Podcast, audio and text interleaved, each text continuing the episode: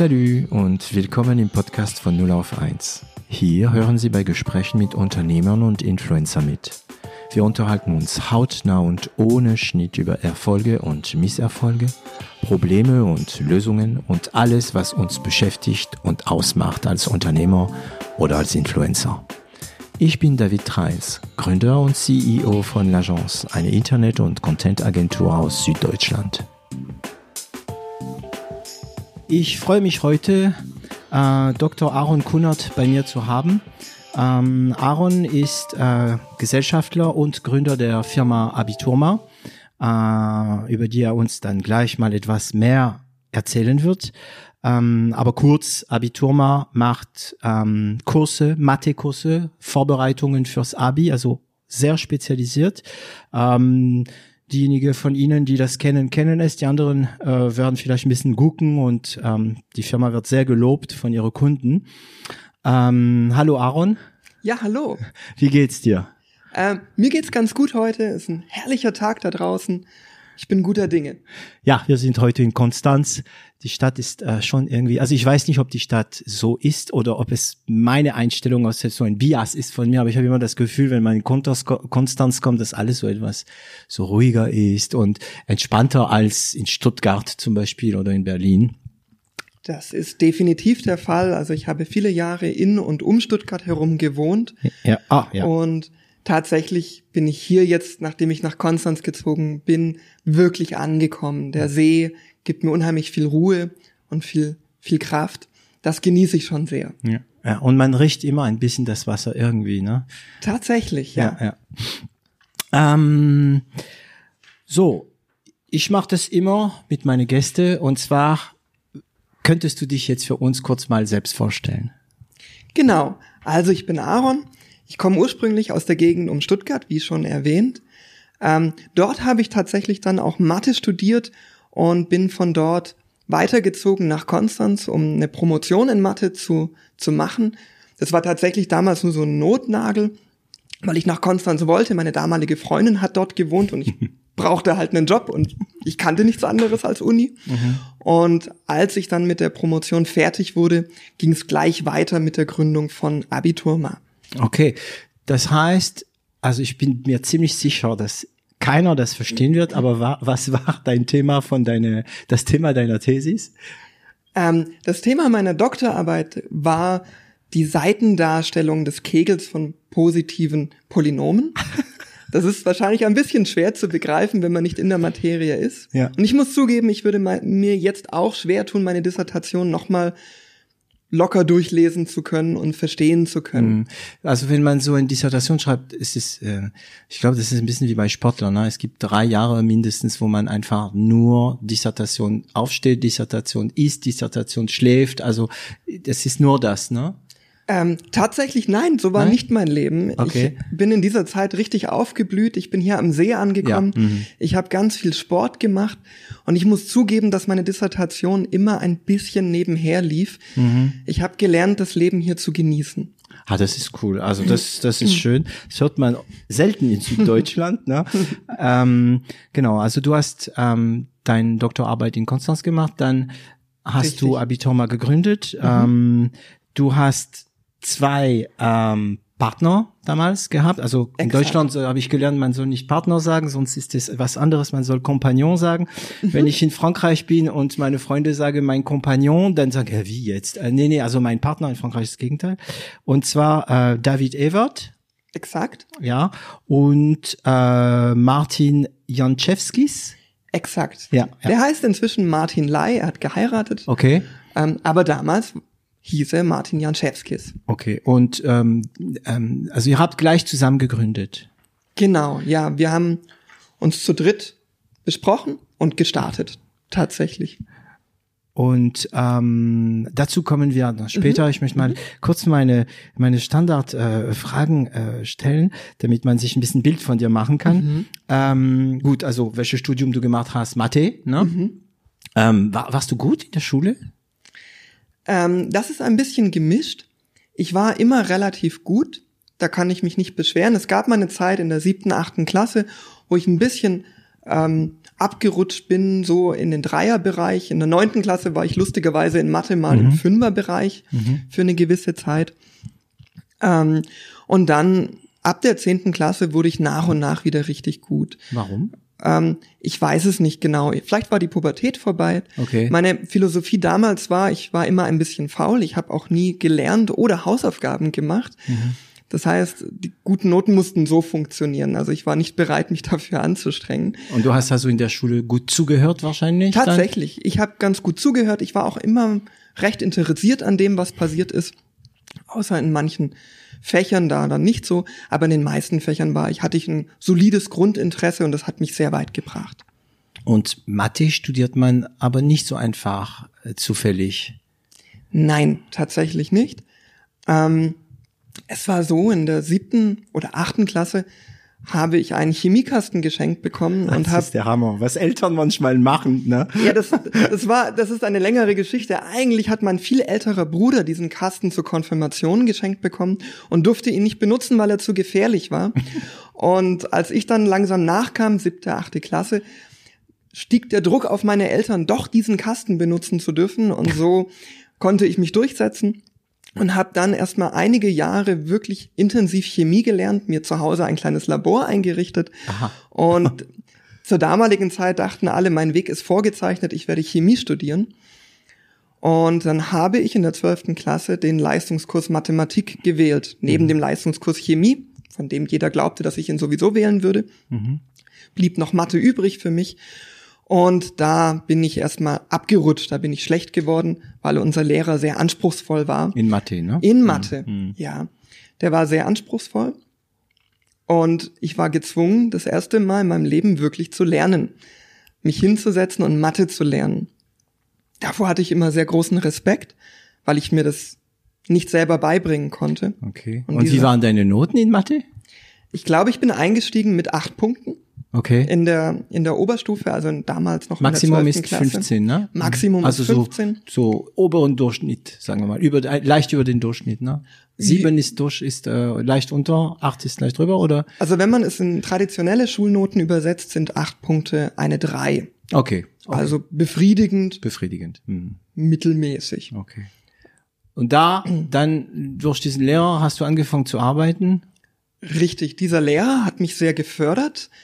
Der hat mir Potenzial zugetraut und ich habe das nach und nach erfüllt. Also ich habe nach und nach von diesem Lehrer immer krassere Spezialaufgaben bekommen und es war irgendwann mal sehe schon, komm dahin, hat keinen Bock auf Mathe, musst du es machen, wollte lieber Chemie und krieg extra Aufgaben. Hier, frisst. Exakt, exakt. ja, ja. Und die, die lustige Situation ist, in Chemie, dieser Lehrer hat mich nicht gefördert, nicht so sehr zumindest, so dass Chemie bei mir immer mehr in den Hintergrund gerückt ist und Mathematik eine ganz neue Herausforderung Mhm. geworden ist, der ich mich immer mehr und mehr stellen wollte und ich auch wirklich Feuer gefangen habe für die Mathematik. Und du hast auch Fortschritte gesehen, ne? Du hast bemerkt, wie du besser wird. Absolut sofort. Also das war fast instantan, habe ich gemerkt, oh, ich muss lernen und ganz neue Erkenntnis, ich kann lernen, ich kann mir das selber aneignen. Und wenn man lange vor etwas stand und es nie begriffen hat und plötzlich macht es Klack. Mhm. klack, dann ist die Motivation da und dann ist auch das Feuer da. Ähm, ich hatte mal ein, ein Philosophielehrer, ähm, Abbé Gombervaux, der bestimmt schon längst tot ist, der äh, Pfarrer war, äh, also katholischer Pfarrer. Und ähm, er sagte, man, wenn man, also man fragte ihn oft, warum bist du Pfarrer geworden? Und er sagt, alle fünf bis zehn Jahren hat er eine andere Antwort darauf gehabt. Und das, er hat aber nie gelogen. Es war immer richtig. Die Antwort, die du jetzt gegeben hast, warum Mathe dich ähm, in seine Bahn gezogen hat, ist es die Antwort von den heutigen Aaron oder hätte der damalige, sagen wir mal, 16-, 17-jährige Aaron das gleiche gesagt? Ich glaube nicht. Ich glaube, damals mit 16, 17, vielleicht sogar auch 18, war die Begeisterung nur, dass ich über viele Jahre dachte, Mathematik, ich kann es ein bisschen, aber ich werde es mir nie selber aneignen können. Und als ich dieses Hemmnis durchbrochen habe, hat das damals meine Motivation gespeist. Heute Du hast es bemerkt, bewusst damals? ja, ich habe es bewusst gemerkt, wow, ich kann mir es plötzlich selber beibringen. Ich habe es öfters versucht und bin immer gescheitert und plötzlich, War die Intelligenz da auf einmal? War ne? das ja, da? Die Wahrnehmung Ja. auch. Mhm. Mhm. ja, Wow. Ähm, weißt du noch, wie du dein erstes Geld verdient hast? Also mein aller allererstes Geld habe ich verdient, indem ich meiner Mutter ein bisschen geholfen habe. Meine Mutter hat bei der Kirche gearbeitet, sie hat da die Finanzen gemacht und einmal im Jahr mussten da Briefe ausgetragen werden. Mhm. Ähm, das habe ich übernommen, habe im ganzen Dorf bei uns die Briefe verteilt und dann ein bisschen Geld zugesteckt bekommen. Das waren vielleicht 20 oder 30 D-Mark für so einen ganzen Tag. Ähm, später mein erstes besseres Geld kam durch tatsächlich Mathe-Nachhilfe. Ja, logisch, ergibt sich ja. Und es genau. wird äh, wahrscheinlich gesucht, ne? Mathe-Nachhilfe-Lehrer. Das wird gesucht. Also ich habe ganz vorsichtig ein, angefangen, auch ganz mit, mit ganz wenig Selbstbewusstsein und nach und nach über die Jahre habe ich gelernt zu erklären und habe das Selbstbewusstsein dann auch mitgebracht. Okay, also ich weiß noch in meiner Zeit am Anfang in Deutschland habe ich Französisch, natürlich Französischunterricht gegeben, auch unter anderem für diese typische Läden so wie Schülerhilfe und so. Und ähm, ähm, aber du hast es so in, also du hast einfach inseriert und dann kamen die Anrufe Genau, ich glaube, meine allerersten Kunden habe ich über die Schule bekommen. Die Schule hat das gefördert, sich gegenseitig Nachhilfe zu geben gegen mhm. ein kleines Entgelt. Mhm. Und dann hat sich das sehr schnell herumgesprochen und schon bald konnte ich mich nicht mehr davor retten tatsächlich. Ah ja, okay. Ähm, du hast also diesen Job, hast du andere kleine Jobs gehabt? So mini oder war war die Mathe Nachhilfe immer begleitend während dein Studium und so weiter?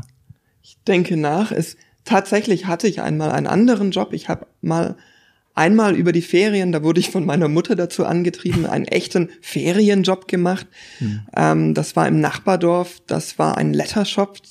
Das heißt, da stand man dann acht Stunden auf den Beinen und hat äh, Postkarten, Flyer etc. genommen, paketiert, zusammen, mhm. also zusammengeklopft, Handarbeit. Ja. harte Handarbeit, harte körperliche Handarbeit. Danach war mir klar, Will ich nicht machen. Ich will das nicht machen, hm. ich will Akademiker werden.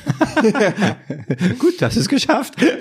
Aber das heißt eigentlich, dass du schon von Anfang an angefangen hast, Mathe zu erklären. Also du hast sehr früh gelernt zu erklären und den Unterschied, also diese unglaubliche Diskrepanz zwischen ich bin gut in Mathe oder ich kann sehr gut Mathe erklären, das hast du sehr schnell äh, gefangen, sagen wir mal. Das ist richtig so, ja.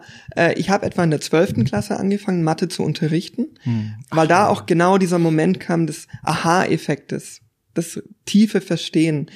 Äh, und ich hatte es noch sehr gut in Erinnerung, wie das noch vor drei Monaten war, als ich dieses tiefe Verständnis noch nicht hatte. Ja, das und ist konnte wichtig, diesen ja. Weg sehr schön nachbilden. Ja, nicht zu vergessen, wie es war, als man es nicht geblickt hat. Exakt. Ja, ähm, also wir haben darüber vorhin gesprochen. Ich unterrichte auch sehr viel. Äh, ähm, bei mir sind ein paar Themen auch ein bisschen ja so komplex ähm, bei Web Engineering, aber ich habe nicht vergessen, wie es war. Aber ich glaube, bei mir ist es deswegen, weil als ich angefangen habe zu, sagen wir, nennen wir es Programmieren, ja, ich bin ein schlechter Programmierer, aber als ich angefangen habe zu programmieren, hatte ich wirklich keinen Plan. Es gab keinen Kurs. Es war, es war das, damals sagte man, Internet ist ein Hype, das wird drei Monate oder ein Jahr dauern und dann kein, wird keiner mehr darüber sprechen. Und ich weiß, ich werde nie vergessen, wie es war, wenn man es nicht blickt und dann rettet, also ich rette mich zum Beispiel immer durch die Struktur. Ich, ich versuche irgendwie eine Struktur in dieses ganze Zeug zu finden, egal was, ne, ob es äh, PHP ist oder WordPress allgemein. Und das ist dann, was ich versuche dann wieder als erstes zu geben. Diese Überblick durch Struktur. Kann man das in Mathe auch machen oder? Ich glaube, das funktioniert sehr gut an manchen Stellen, nicht überall, aber an vielen Stellen funktioniert es sehr gut, indem man erstmal sich einen groben Überblick verschafft. Was Warum? gibt es überhaupt hm. für Themen beispielsweise oder welche Problemstellungen gibt es zu einem gewissen Thema? Ich habe das Gefühl, ah, das kann ich dir fragen. Also ich könnte es auch eine ehemalige Angestellte von mir fragen, aber äh, sie ist Physikerin. Mhm. Ähm, aber der kann ich das fragen. Ich habe das Gefühl, dass in der Physik die Geschichte der Physik eine sehr wichtige Rolle spielt in die Art, wie man Physik lernt, weil bestimmte Probleme ähm, und in Mathe ist es so oder oder ist es wirklich meine Idee, die Idee eines Neophyt, der keine Ahnung hat? Ähm, in der Tat würde ich dir da recht geben. Ähm, ich hatte in der Uni, ich hatte die ersten Jahre als Nebenfach Physik. Mhm. Ich hatte damit immer zu kämpfen, weil ich, ähm, ich habe so eine gewisse historische Altlast der Physik gespürt im Unterricht. Ja. Ähm, die Notationen kamen mir sehr alt vor. Die Notationen kamen mir organisch gewachsen vor und dadurch schwer zu durchschauen. Mhm. Da hingegen kam mir die Mathematik sehr modern, sehr konzeptionell vor, Mhm. ohne viel historischen Ballast. Das ist natürlich Bereit zu, sich zu entwickeln auch. Genau, Ja. bereit sich zu entwickeln, gestützt auf moderne Notationen. Mhm. Ähm, das habe ich sehr genossen. Also als ich studiert habe, hatte ich immer große Aversion gegen Physik und eine tiefe Liebe gegenüber der Mathematik. Okay. Okay, also du promovierst. Ähm, sagt man Thesis? Vorhin habe ich Thesis gesagt. Nee, Thesis ist nur in Deutschland Master, ne? Ja, ich glaube, Thesis ist der Anglizismus, der aus also einer geschriebenen Arbeit hervor ähm, kommt. Ich, ich habe es immer eine Dissertation genannt Okay, oder also- kurz Dis. Du machst es, dann dies, Mhm. du verteidigst und dann, ähm, ich meine, warum bist du nicht Lehrer geworden? Warum bist du nicht, also ähm, als Mathematiker kannst du auch sehr viel für Banken arbeiten, so viel ich weiß, auch in der ganzen Stromindustrie brauchen die, also viele, viele in der Industrie brauchen Mathematiker, die werden auch hervorragend bezahlt. Aber Mhm. nein, du sagst, nee, nee, ich mache mich jetzt selbstständig. Das ist richtig. Selbstständigkeit war schon immer ein bisschen mein Traum. Es war auch die Art, wie ich mein Geld verdient habe. Klar, als Doktorand hatte ich eine feste Anstellung, die war auch für mich völlig ausreichend bezahlt. Trotzdem habe ich immer weiterhin Geld verdient mit Nachhilfe. Und mir hat es, mir kam das sehr zu, zu, also sehr entgegen, diese selbstständige Arbeiten. Ich habe das sehr genossen. Hinzu kam, dass ich wirklich hier an diesem Ort bleiben wollte. Ich wollte in Konstanz, Konstanz, bleiben. Da gibt es nicht so viele große Banken, da gibt es auch nicht ähm, große Versicherungen, die Mathematiker ganz nativ anstellen. Und da war die Flucht in Anführungszeichen in die Selbstständigkeit tatsächlich eine Option, länger am Ort zu bleiben und auch mein ganz eigenes Leben zu führen. Okay, und wie kamen ähm, David und äh, Martin? Wie, wie, wie kam das? Also, Das ist, da kann ich eine lustige Anekdote erzählen. Also es ist so, Martin und, und David, ähm, wir sprechen ihn immer Englisch aus, David, ja. weil er einen ähm, also einen, einen irischen Hintergrund hat. Ähm, wir waren im Studium sehr gut befreundet, haben uns aber danach ein Stück weit aus den Augen verloren. Ähm, mit Martin hatte ich noch regen Kontakt, mit David bis dahin nicht mehr so viel. Und dann gab es die Situation, dass Martin gerade seinen Job gekündigt hat als Unternehmensberater und so ein bisschen in der Luft hing. bei wem war er? Ist es eine große? Ähm, nein, es ist eine sehr kleine Klein, klein, Unternehmensberatung in, äh, ich glaube, sie war in Norddeutschland. Ähm, ich weiß leider den Namen Mhm. gerade nicht mehr. Und was war sein Thema? Ähm, ich weiß es nicht genau. Er hat auf jeden Fall für die Postbank gearbeitet. Also einer der Kunden war die Postbank. Okay. Mhm. Es gab sicherlich noch andere Kunden. Und dann begab es sich im Januar 2014, dass sehr kurzfristig meine damalige Freundin äh, sich von mir getrennt hatte. Mhm. Und Martin hat mich ein, einige Tage später besucht, um mich zu trösten, um für mich da zu sein. Mhm. Das war sehr nett. Kam er mit ein paar Bieren oder? Äh, wir trinken beide keinen Alkohol Oh, tatsächlich. wir hatten das Thema er vorher, Mit, ja. Er, er hat eine sehr lustige, leichtfüßige, freudige Art. Mit Okay. Mhm. der kam er. Stellte sich allerdings heraus, dass er nicht ganz uneigennützig kam. Er war nämlich, er hing so in der Luft und er wollte was gründen. Ah, aha, jetzt, jetzt, jetzt, Und- wo er ein bisschen sch- geschwächelt, kann ich ihn bekommen. Und ich hatte jetzt plötzlich viel Zeit, Freundin weg. Mhm. Und dann wollte er mich dazu animieren, willst du nicht was gründen? Ja, neues Wollen wir Projekt, nicht zusammen ja. was arbeiten? Und wir haben uns, ich weiß noch, ich habe eine kleine Tafel, wir haben uns dann verschiedene Optionen an der Tafel Ich habe eine kleine überlegt. Tafel. Du weißt, das ist schon sehr so Mathematiker-Klischee. Ja, Natürlich. ich habe eine Tafel, ja. Natürlich, Aha, hast du ja. Tafel zu Hause als Mathematiker. ja, ja. Und wir haben uns ein, einige Optionen überlegt. Tatsächlich waren die Mathekurse auch dabei. Mhm. Und die, die witzige Sache war, wir haben uns bei beiden Sachen eine Skala eingeführt. Äh, wir haben uns bei allem eine Skala eingeführt in zwei Dimensionen. Mhm. Wie sehr haben wir Lust darauf und wie sehr glauben wir, dass es funktionieren wird.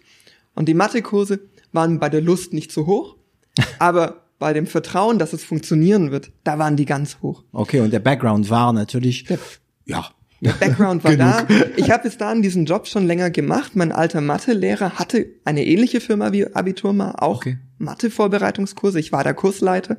Ich kannte das Business. Ah, du wusstest, du- ah ja, okay, gut. Also, mh. Genau, ich kannte das Business. Und wir sind da noch zu keiner Entscheidung gekommen. Und einige Tage später hatte mich Martin angerufen und gesagt, er hat mit David telefoniert und der ist dabei und der hat vorgerechnet und das wird laufen. Das wird gut werden. Okay. Also- und dann ging es los. Es sind witzig, also wenn man ähm, manche Unternehmer äh, hört, die in den Medien sind und so, hat man immer das Gefühl, dass, dass, dass die Firma, die sie gegründet haben, so wie der Gral war, so selbstverständlich. Ne? Ähm, aber wenn man, also jetzt merke ich das war bei Benjamin Scheich auch so, ähm, der hat sich einfach auch, also Benjamin Scheich ist, ich glaube, die vierte Folge, ähm, Aukobo, der hat sich auch mit seinem Kumpel hingesessen und gesagt, okay, wir wollen gründen, wir wollen ein Unternehmer werden, was machen wir? Und dann ein paar Ideen geschrieben, die haben das damals mit diesen Megatrends gemacht. Ähm, was was gab's noch auf den Tafeln für Ideen? Ich glaube, ich habe sehr dafür gebrannt. Ähm, hm, das ist, wir hatten keinen Namen dafür, aber, aber Seminare für Erwachsene anzubieten, die Allgemeinbildung fördern. Also wo wir zum Beispiel einen Piloten einladen, der dann eine Stunde davon erzählt, wie ist es denn Pilot, Pilot zu, zu sein. sein. Oh. Ähm, das geht vielleicht ein bisschen in die Richtung wie TED Talks. Dafür wollte ich Seminare schaffen, weil ich, ich bin relativ breit interessiert und ich stelle mir vor, dass viele andere Menschen auch breit interessiert sind. Auch wenn sie sich nicht fürs Fliegen interessieren, sich trotzdem einen, einen Piloten eine Stunde lang anhören können Oh ja. und sich ihren Horizont dadurch erweitern. aber auch ein ähm, auch ein Autoverkäufer oder ein Koch oder ähm, das ist ähm, ich habe mir ich habe immer gesagt wenn ich mal aufhöre zu arbeiten dann fange ich an tausend Jobs zu probieren, aber Job, wo man einfach reinkommen kann. Ne? Ähm, Pilot, also ich habe das Glück in meine, mein, sagen wir mal, so Freundenkreis einen Pilot zu haben. Der ist bei äh, bei der Lufthansa und ich könnte stundenlang zuhören, weil die, also die Piloten vor allem, die haben Geschichten. Aber dann kannst du ja einen Musiker nehmen, du kannst alles nehmen. Ah, das war ein Thema für Ja. einen Podcast. Also vielleicht sogar jemand, der mal eine Zeit im Gefängnis saß, Ja. der einen Knick im Lebenslauf hat, Leute, die was zu erzählen haben. Ja, es gibt einen super YouTube-Kanal. Ähm, Frag einen. Fra ja, frag einen. Ähm, ich bin da zufällig darauf gelandet ähm, und es war frag einen ähm, Bankräuber. Herrlich. Ja, und da hast du einen Bankräuber, der mehrere Banken auch erfolgreich und der erzählt dir, ähm, was da war. Ja, frag einer. Ähm, es gab auch frag einen Drogenhändler, äh, der war auch und der Typ total nett, also super nett und erzählt, wie er dann Drogen äh, im Flugzeug und so weiter. Also ja, frag einen. Also es kommt natürlich wieder wie immer in den äh, Descriptions von von unseren äh, Tube. Frag einen, sorry. Ja, ähm, aber ihr habt euch doch für Mathe entschieden und ja, die Geschichte zeigt, dass es eine gute Idee war. Ähm, ja, das heißt, ihr habt die Firma zu dritt gegründet. Ähm, welche Form hatte, hatte die Firma am Anfang? War das GBR oder? Ja, wir, wir hatten, wir sind Mathematiker, keine Juristen oder BWLer. Wir wollten uns das, was die Bürokratie angeht, so flexibel und unkompliziert wie möglich zu, ähm, wie möglich halten und wurden deshalb eine GBR. Hm, mit voller Haftung und so mit weiter. voller Haftung, ja. Ähm, aber man muss sagen, in, in Deutschland ist es der Hammer einfach. In Frankreich, wenn du eine Firma gründen wirst, du musst echt durch Berge und Flüsse gehen. Das ist wirklich nicht schön. Oh und dann kriegst du auch vielleicht kein Konto für die Firma, keine Bankkonto. Es gibt sogar in Frankreich ähm, eine Startup, also die sind jetzt kein Startup mehr, die, die heißen Captain Contrat, Captain Vertrag, wo du schnell Verträge und so weiter haben kannst. Äh, in Deutschland machst du GBR. Das heißt, alle drei, wahrscheinlich war die Teilung je ein Drittel. Genau, exakt. Und ja, dann habt ihr die Idee, habt eine GBR und wie ging's los? Ähm, ich erinnere mich noch sehr genau, ich glaube, es war der 19. Januar 2014. Da haben wir uns das erste Mal in einer Online-Konferenz getroffen. Ich glaube, das war damals Google Hangouts. Ach. Und haben angefangen und ich war noch ein bisschen vorsichtig. Ich war noch in meiner Promotion auch drin. Also ihr, bisschen- ihr, ihr drei. wir drei. Mhm. Oder wir drei, exakt. Und Martin und David waren schon so ein bisschen aggressiver. Die waren so, ja, lass uns das doch noch dieses Jahr machen. Ein Pilot dieses Jahr. Und so wurde es München. Da war das Abitur relativ spät. Also in ganz Bayern war das Abitur relativ spät. Deswegen habt ihr es dann da gemacht. Und dann München als größte Stadt von Bayern haben wir uns darauf committed, wir werden das in München probieren im April. Und dann ging's los. Einer hat gesagt, Martin hat gesagt, ich werde einen Raum organisieren. Ah, Präsenzkurse waren das, ne? Das waren Präsenzkurse, genau. Ich habe gesagt, ich, ich kann ein bisschen Homepage bauen, also ganz schrecklich, aber immer noch besser als die anderen. Das ist gar nichts, ja. Move fast and break things. Mhm. Exakt. Ich habe dann mit ein bisschen HTML und schrecklichem CSS eine Homepage Wieso? Ich zusammengeschustert. mag CSS. Ja, ja. Aber 2014, also es gab eine Zeit, wo CSS wirklich ein Problem war, aber ich glaube, das war vorher noch. Das war noch vorher, aber ich bin nicht künstlerisch begabt. Ah, okay. Es war Mhm. eine sehr eckige Homepage, sie sah aus wie aus den 90ern.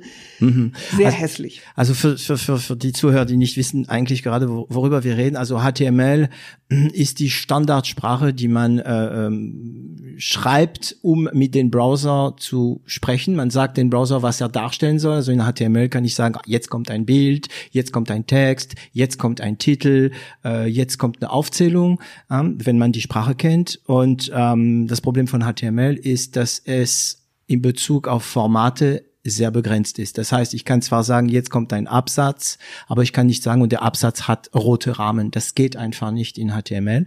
Ähm, also benutzt man dafür eine andere Sprache, die wirklich nur für Format gedacht ist und CSS. Und wenn deswegen sagt Aaron, er ist ähm, nicht so gestalterisch begabt, weil CSS ist halt eine Sprache zum Gestalten. Ja. Mhm. Aber das Web habt ihr gemacht. Das hat funktioniert. Wo habt ihr gehostet damals? Weißt du es noch? Ähm, bisschen lass, Werbung? lass überlegen. Ich glaube, bei Strato war Strato, das damals. nachdem sie Hochwasser hatten. Ich Gab es eine nicht. Geschichte bei Strato. Strato waren die erste, die äh, damals Hm. äh, Websites gemacht haben für ein Euro im Monat. Mhm. So sind sie groß geworden irgendwie und irgendwann mal, aber das war nicht so unbedingt schnell. Aber jetzt ist Strato, glaube ich, genauso gut wie alle anderen. Also Jonas, ich muss andere, äh, ja Jonas oder All Inkel oder wer auch immer. Okay, also du hast das Web gemacht. Er, er hat den Raum äh, organisiert mit Termine und so weiter. Und Ja. was, wer hat Inhalte gemacht? Die haben wir uns zu dritt aufgeteilt. Ähm, jeder von uns hat ein Kapitel an Skript sozusagen geschrieben. Ich glaube, ich habe Analysis geschrieben. Ich glaube, David hat Geometrie geschrieben und Martin wahrscheinlich Stochastik. Eventuell war es umgekehrt. Ziemlich sicher war es umgekehrt. Ähm, und da hatte ich noch einfach von meiner Zeit, als ich Abiturvorbereitungslehrer war, ungefähr im Kopf, wie man so ein Skript schreibt. Ja. Das, und die haben wir geschrieben und dann hat natürlich, haben wir auch uns um Marketing gekümmert. Wir haben Flyer entwickelt. Und Ganz einfach. Flyer, Papier, gedruckt. Flyer, genau. Wir haben auch damals schon gleich ein bisschen innovativer angefangen. Wir haben ein bisschen ein, ein unübliches Mhm. Flyer-Format genommen. Äh, DIN A4 lang, das ist sehr lang und nicht besonders hoch. Mhm. Ähm, und haben dann So wie ein Briefumschlag etwa, ne? Genau, wir haben einen Briefumschlag, ja. Und haben dann, irgendein Kumpel von Martin wollte gerade so in die Fotografenrichtung gehen, haben dann bei ihm im Schlafzimmer Fotos von uns gemacht. Und dann ging's los, die Fotos haben wir draufgeklatscht und dann haben wir die an alle Schulen in München oder in der Münchner Umgebung verschickt.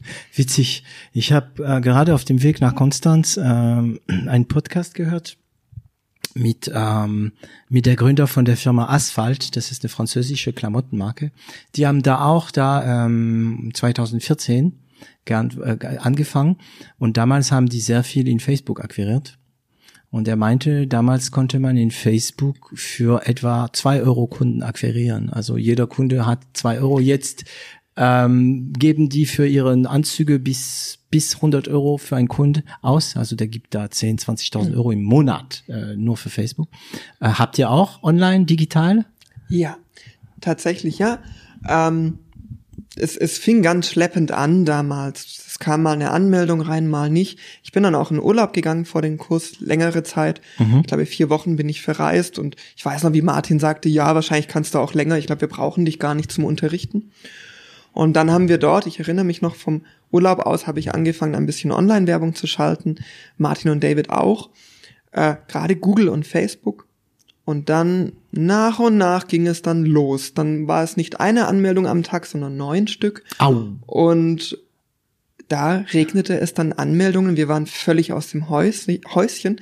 Wir wussten gar nicht, wie uns geschieht. So ist es durch die Decke gegangen. Das heißt, du meinst diese neue Anmeldung, also ihr hattet den Raum, es musste gefüllt werden. Richtig. Ähm, diese neue Anmeldung also es hat angefangen zu regnen wegen, also Anmeldungen zu regnen, wegen, also Google, Facebook, was auch immer, oder weil die Zeit immer knapper wurde für die Schüler?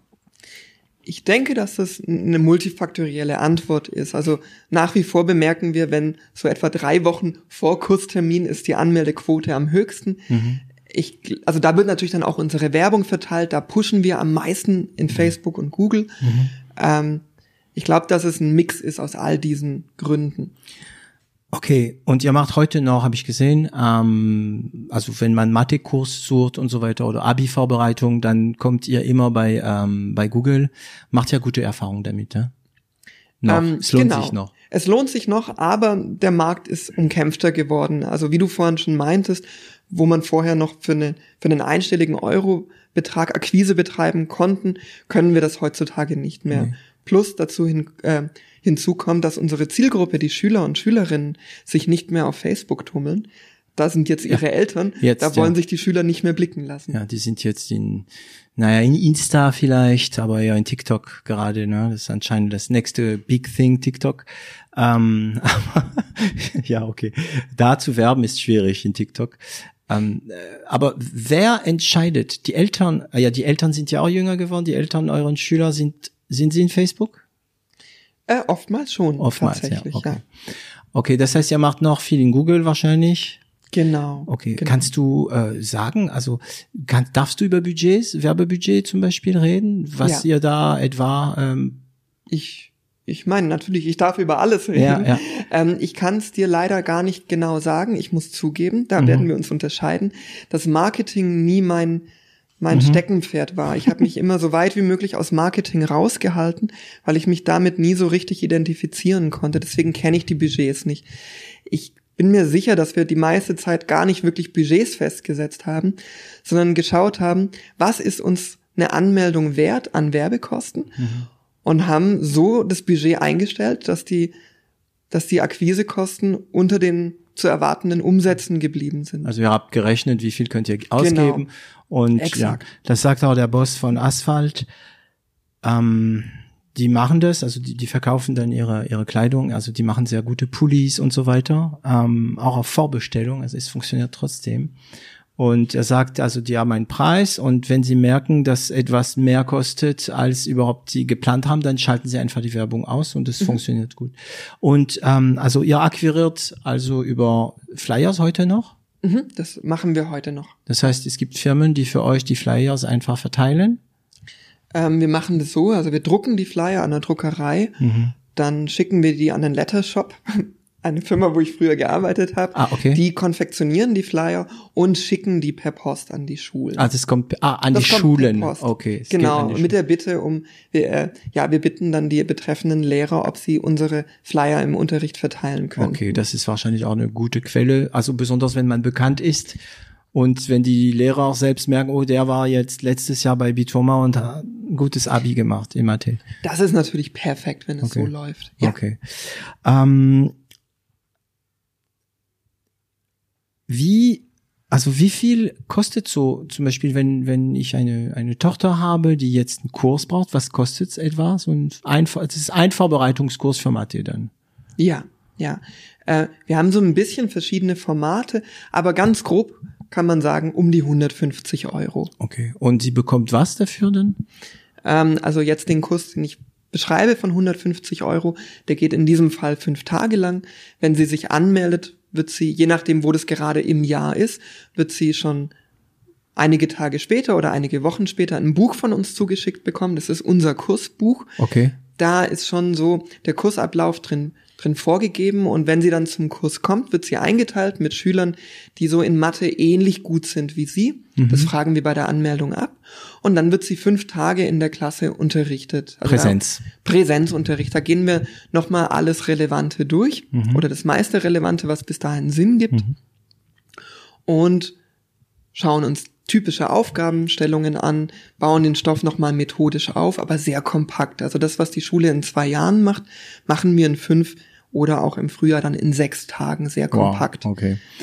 Und ähm, ihr seid bis vor kurzem sehr äh, präsenzveranstaltungslastig gewesen. Oder gab es da schon, weil, also das werden wir noch thematisieren. Die Mhm. Firma ist, also ihr habt keine Büros, ihr seid so eine sehr moderne, ihr seid, Mhm. man kann sagen, digitale Nomaden. Es gibt aber diese Struktur, also Abiturma hat über 10.000 äh, Schüler pro Jahr, Mhm. glaube ich.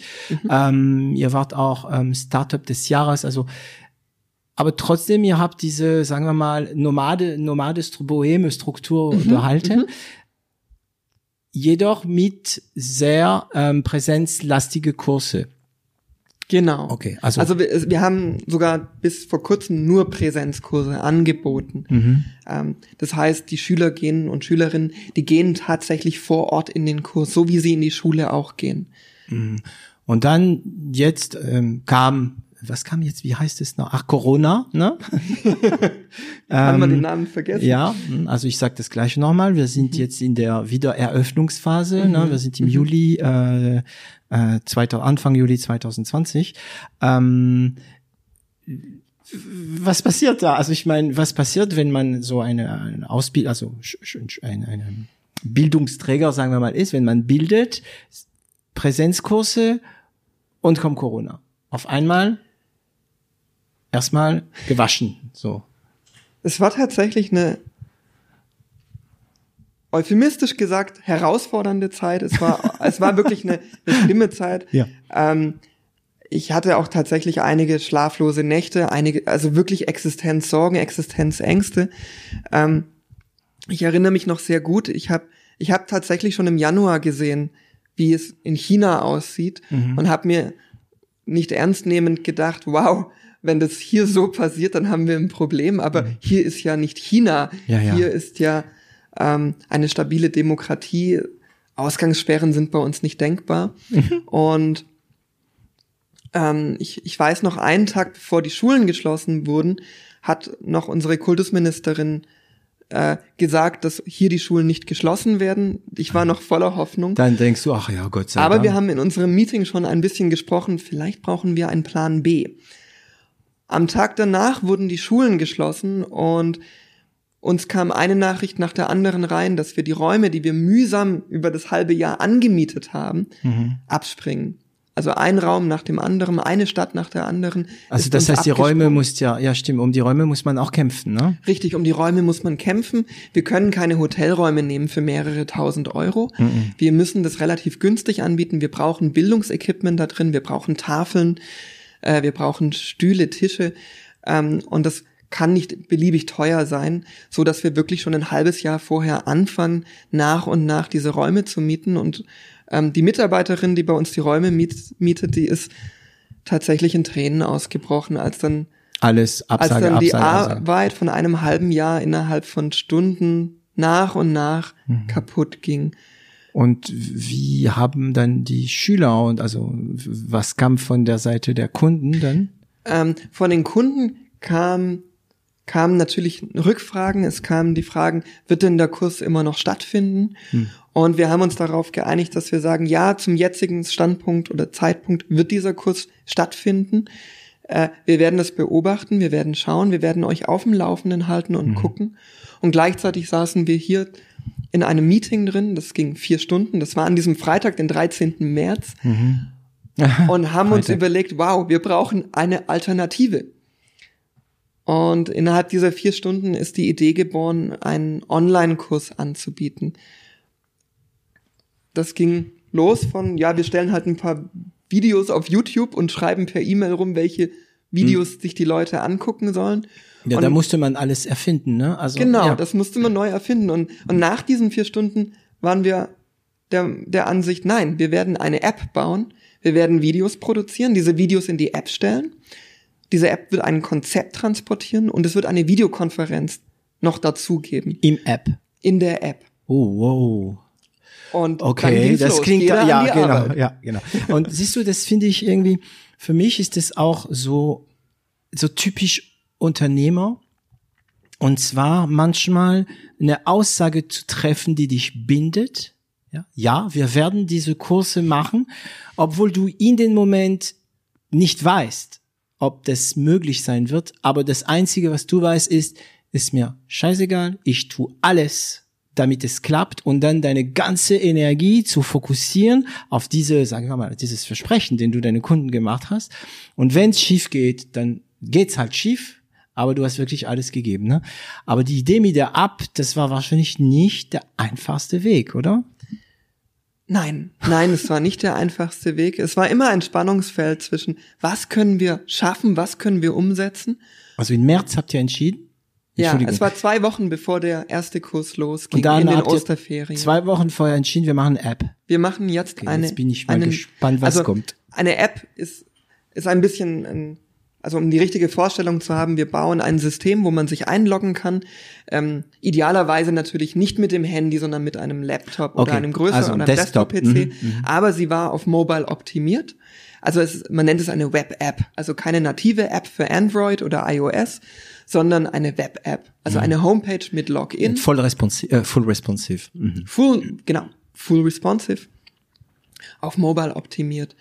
Das, ist ja, ja. das ist genau das, was äh, was ähm, Google und ähm, und äh, Apple nicht wollen, weil das, Ja. du generierst ja auch äh, Umsatz auf deren Handys, aber die kriegen da nichts davon. Ähm, okay, also wir sind so Mitte März, Anfang April geht's los. Ihr Also- habt nichts, keine Inhalte, nichts. Exakt, also wir sind am Freitag, den 13. März. Am Samstag in 15 Tagen geht unser erster Kurs los. Mhm. Und eine Woche drauf geht ein gigantischer Kursblock los, wo etwa 70 Prozent unseres Jahresumsatzes entsteht.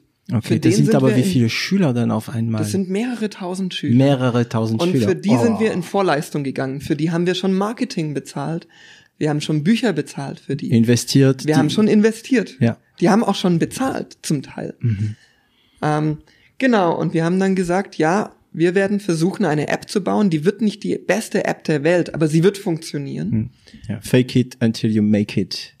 Richtig. Und sie wird das tun, was wir versprochen haben, nämlich sie wird aufs Mathe-Abitur vorbereiten, und zwar bestmöglich. Und Ja, ich sehe dein Gesicht gerade. Du schluckst, als ob du denkst gerade, wow, was haben wir uns dabei gedacht? Aber es hat geklappt. Und dann ging es los. Und ähm, ich habe sofort gestartet. Ich entwickle selber. Ja. Und wir haben noch einen Designer in der Firma, der auch ein bisschen entwickelt. Also PHP diesmal nicht mehr HTML, CSS, ähm, oder? genau, PHP, ähm. JavaScript. Also PHP ist dann eine Programmiersprache, ja, JavaScript auch. Also das ist jetzt die Stufe nach HTML und CSS, Richtig, ja. richtig. Und am Tag danach, oder zwei Tage danach, ich weiß es gerade nicht mehr, Mhm. Sonntag, ähm, treffen mein, unser Designer und ich uns und wir merken, wir sind beide losgerannt in gegensätzliche Richtungen. Bei der Entwicklung. bei Mhm. der Entwicklung. Da war ich auch den Tränen noch mal nah, weil ich wusste, jeder Tag tickt jetzt. Mhm. Aber wir haben uns geeinigt und wir sind, haben uns wieder auf Spur gebracht und Mhm. weiter ging es. Okay, also ihr habt dieses Web. Wie, wie lange hat es? Also, also das Web ist das eine, aber die Inhalte, die Videos und so weiter, ja. Also das, das Web hast du gemacht Ähm, und unser Designer. und der Designer. Die Sachen, die man sehen kann und die Funktionalität auf der Seite, hat ganz viel unser Designer gebaut. Also Ja. okay, er kann auch ein bisschen Programmierer. Er kann ein bisschen programmieren. Wir haben das gemeinsam, also ich habe das zuerst gelernt, ich habe es ihm ein bisschen beigebracht, er hat es dann auch Moment, selber wann gelernt. hast du das gelernt? Ähm, das wird bestimmt später noch kommen. Ich habe es mit Abitur mal zusammen Ah, okay, also nicht jetzt da im März mal schnell. Nein, Mm, nein, mm, mm. das wäre nicht möglich Okay, gewesen. okay.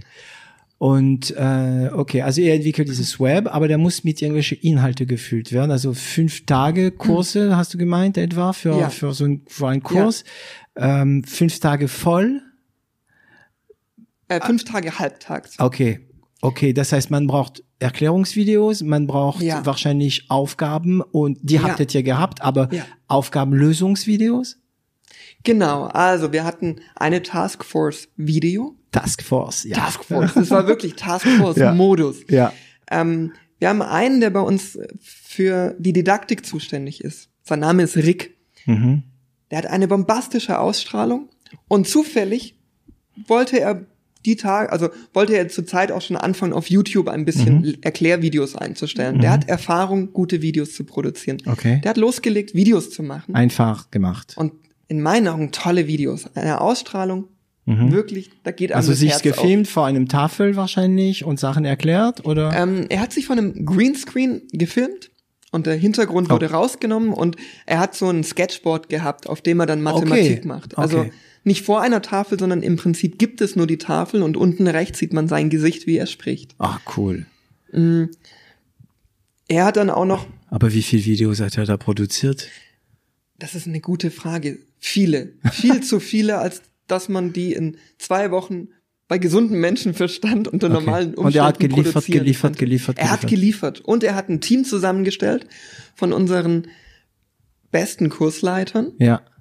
Die auch das Equipment da gerade hatten, die mitgeliefert haben. Er war nicht alleine, er hat noch andere dazu gebracht, Hm. Für ebenso Content zu produzieren. Und Achtung, in eine Firma, die verteilt ist, wahrscheinlich Richtig. über ganz Deutschland, Richtig, wo die ja. Leute nicht zusammensitzen. Richtig. Das heißt, alles über Videokonferenzen, abgesprochen, dann die Videos und Rick heißt er. Rick, richtig. Rick schneidet auch, also er filmt, er schneidet, also er montiert die Filme. Das ist eine gute Frage. Ich muss zugeben, als Du warst ja Ähm, beschäftigt mit ich war Programmieren. Auch beschäftigt. Mir ist vieles während der Zeit entglitten. Es musste einfach funktionieren. Okay. Ich habe da nicht auf alles drauf geguckt. Ähm, ich glaube, Rick hat hauptsächlich Videos produziert. Geschnitten hat sie unser Designer. Mhm. Alex ist der Name. Der hatte so, ja, gefühlt die ersten acht Stunden des Tages hat er ähm, die App mitdesignt, mitentwickelt und die anderen acht Stunden Videos programmiert, äh, Hm. Wow. Videos geschnitten. Geschnitten. Ja, Weißt du mit welchem Programm? leider nein. Also ich habe ein, weiß so eine. Maschine äh, im Office, mein, mein, mein Filmemacher, Stefan. Ähm, die, die Typen, die, die, wenn sie da am, am Schneidebrett äh, sitzen, also vor Premiere, bei uns ist das alles mit Premiere, die sind irgendwie manchmal, habe ich das Gefühl, in so eine, so wie ein Programmierer, ja stimmt eigentlich, so in ihren Fokus, in ihre Sphäre und du, du hörst einfach, wie die Tastatur gehaut wird, so die Maus benutzt die bisschen schon, aber die Tastatur hauptsächlich. Und es ist total beeindruckend, wie Filmemacher da in ihren Tunnel gehen. Wow, ey, also Rick macht alles, die Filme, die Inhalte, er zeigt sein Gesicht auch. Du Ja. baust das, das Ding und peu à peu krieg, also kommen die Filme, Ja. kommen peu à peu rein und werden im Web eingebaut, eingebunden. Ja. Wo hast du sie gehostet, diese ganze Filme? Bei YouTube? Ähm, ich muss kurz nachdenken. Also es gab noch eine andere ganz wichtige Baustelle, zwei ganz wichtige Baustellen, nämlich einmal die textlichen Inhalte, Aufgaben und solche Sachen. Die Videos erklären nur, dazu muss es ja auch Aufgaben geben. Die hat uns unsere Kursbuchautorin mhm. in das Netz gestellt. Ähm, wir haben einen, einen eigenen Managed Server, Okay. den haben wir. Der Darauf ist aber echt heiß geworden. da läuft, da läuft unsere Homepage und unser Datenverwaltungssystem, ähm, warum wir überhaupt einen Login über, also erzeugen können. Ähm, und da haben wir auch ein, ein spezielles Content-Management-System und da haben wir die Inhalte reingebracht und die von dort in maschinenlesbarer Form in unsere App gebracht. Äh, und die Videos, die wurden auf Vimeo gehostet. Ja, ja. Also aber so dir ist klar, YouTube. dass dir ist, also ich glaube jetzt im Nachhinein, weil in, in diesem Moment bist du in deinem Tunnel, aber dir ist klar, dass wenn du da mit einem Profi damals gesprochen hättest, gesagt, wir wollen das machen, das ist wieder diese Situation, wo man dir gesagt hätte, geht nicht. Aber ihr hattet ja keinen Plan, dass es nicht geht, also hat's geklappt. Wir hatten auch keine Wahl. Ja, ja, ja, gut, das ist natürlich auch so ein bisschen ein Zutat, der dazu, ja, okay. Okay, und dann tatsächlich, äh, wie habt ihr mit den Kunden kommuniziert, parallel dazu? Habt ihr kommuniziert oder nur Ja. gesagt, ja, wir, ja? Ja, wir haben gearbeitet, das ganze Wochenende. Mhm. Ähm, Montag sind wir wieder, wir sind jeden Tag zusammengekommen natürlich, aber Montag war wieder ein, ähm, war wieder mehr Meeting. Und da haben wir gesagt, wir, bis dahin war unsere Doktrin, dort wo wir nicht Präsenz anbieten können, bieten wir online an. Okay. Wir haben die Doktrin geändert und gesagt, wir werden jetzt proaktiv. Es gibt kein Präsenz mehr. Mehr. Es hat jetzt Corona. Es gibt nur noch online. Und dann haben wir eine Information rausgeschickt an alle Teilnehmer. Eine E-Mail, die besagt hat, so sieht's aus. Es wird keine Präsenzkurse geben. Wir lassen euch nicht im Stich. Wir haben schon längst ein Konzept gebaut. Das wird für euch da sein. Und, Und dann es wird geht's los. gut sein. Und es wird gut sein.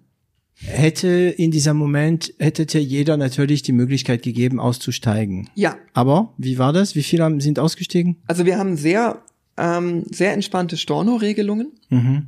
Ähm, eine der Geheimnisse meiner Meinung nach.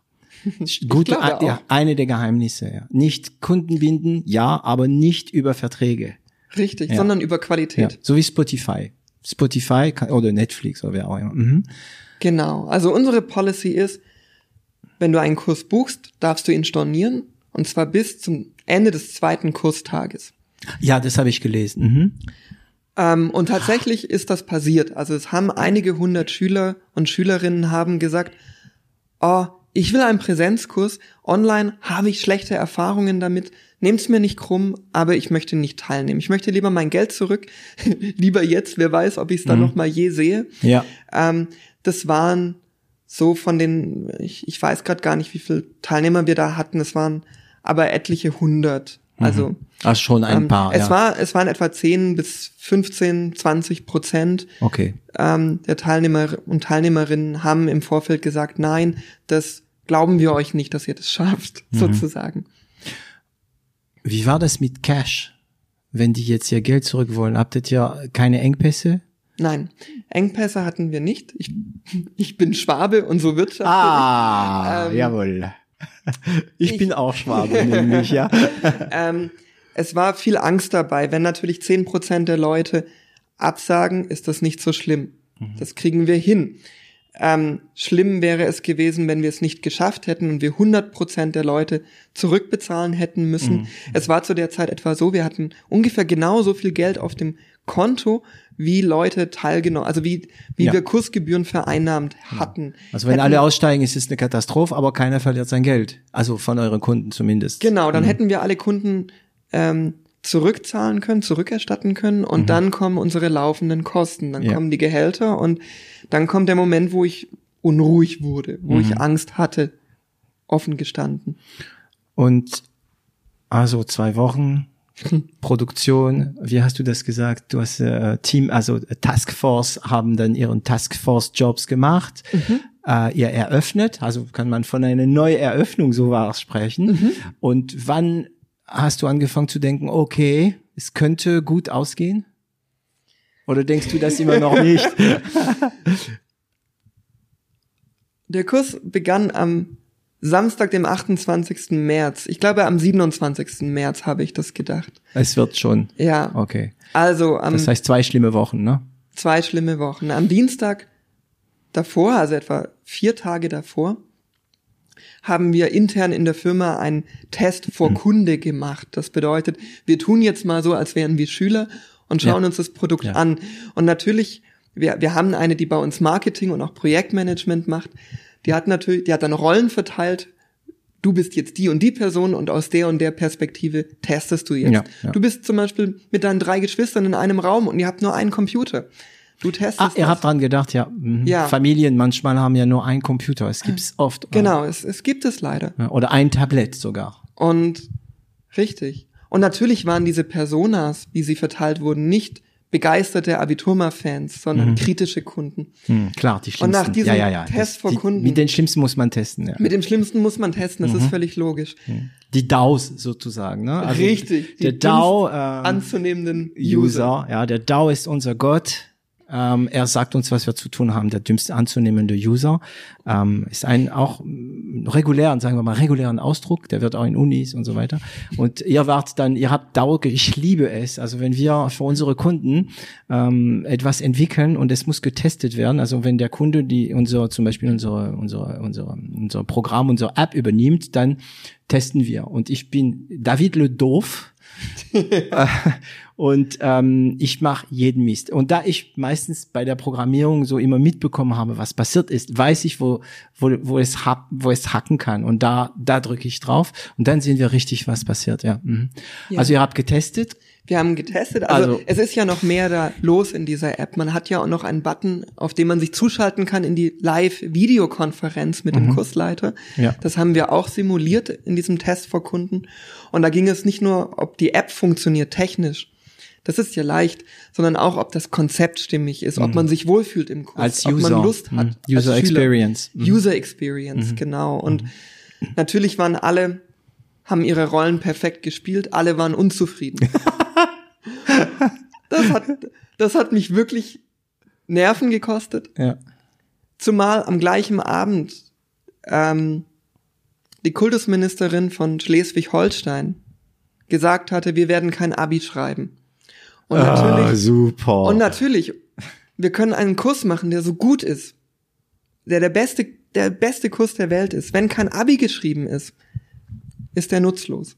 Ja. Dann werden du meinst, die, die, Leute Schüler stornieren. würden dann sagen, ach, ist mir doch egal, wir wollen sie doch nicht lernen. Das war jetzt ironisch, man Ja, sieht mein Gesicht also nicht, deswegen. Ich würde das so machen. Ich würde keinen Ja, Vorbereitungskurs mal- machen ja. ohne Prüfung. es ist ja nett, wenn sie trotzdem kämen, aber Ja. da glaube ich an die Realität. Ähm, das war auch wieder eine Nacht, in der ich kaum geschlafen habe. Am Die nächsten Nacht davor, ne? Ja. Ja. ich weiß, ich weiß solche Situationen auch. Wir hatten demnächst auch sowas, wo, Hm. wo wir, wir waren super gut vorbereitet, aber am Ende, wenn, wenn du auf Senden drückst, weißt du auch alles, was passieren kann, was schiefgehen kann. Mm. Genau. Und an dem nächsten Mittwoch, da war dann, also nicht, also an dem Tag danach war die, war eine Kultusministerkonferenz und auf 13 Uhr wurde das Ergebnis erwartet. Und das Ergebnis war, Schleswig-Holstein schreibt Abitur. Gott Alle schreiben Abitur. Ja. Ist das Schleswig-Holstein, die auch ganz normal, ne, also mit Präsenz und so weiter äh, gemacht haben, ne? Äh, in Schleswig-Holstein begann der Kurs am 28. März. Sie hätten Präsenzkurse haben sollen. Es war unser erster Online-Kurs.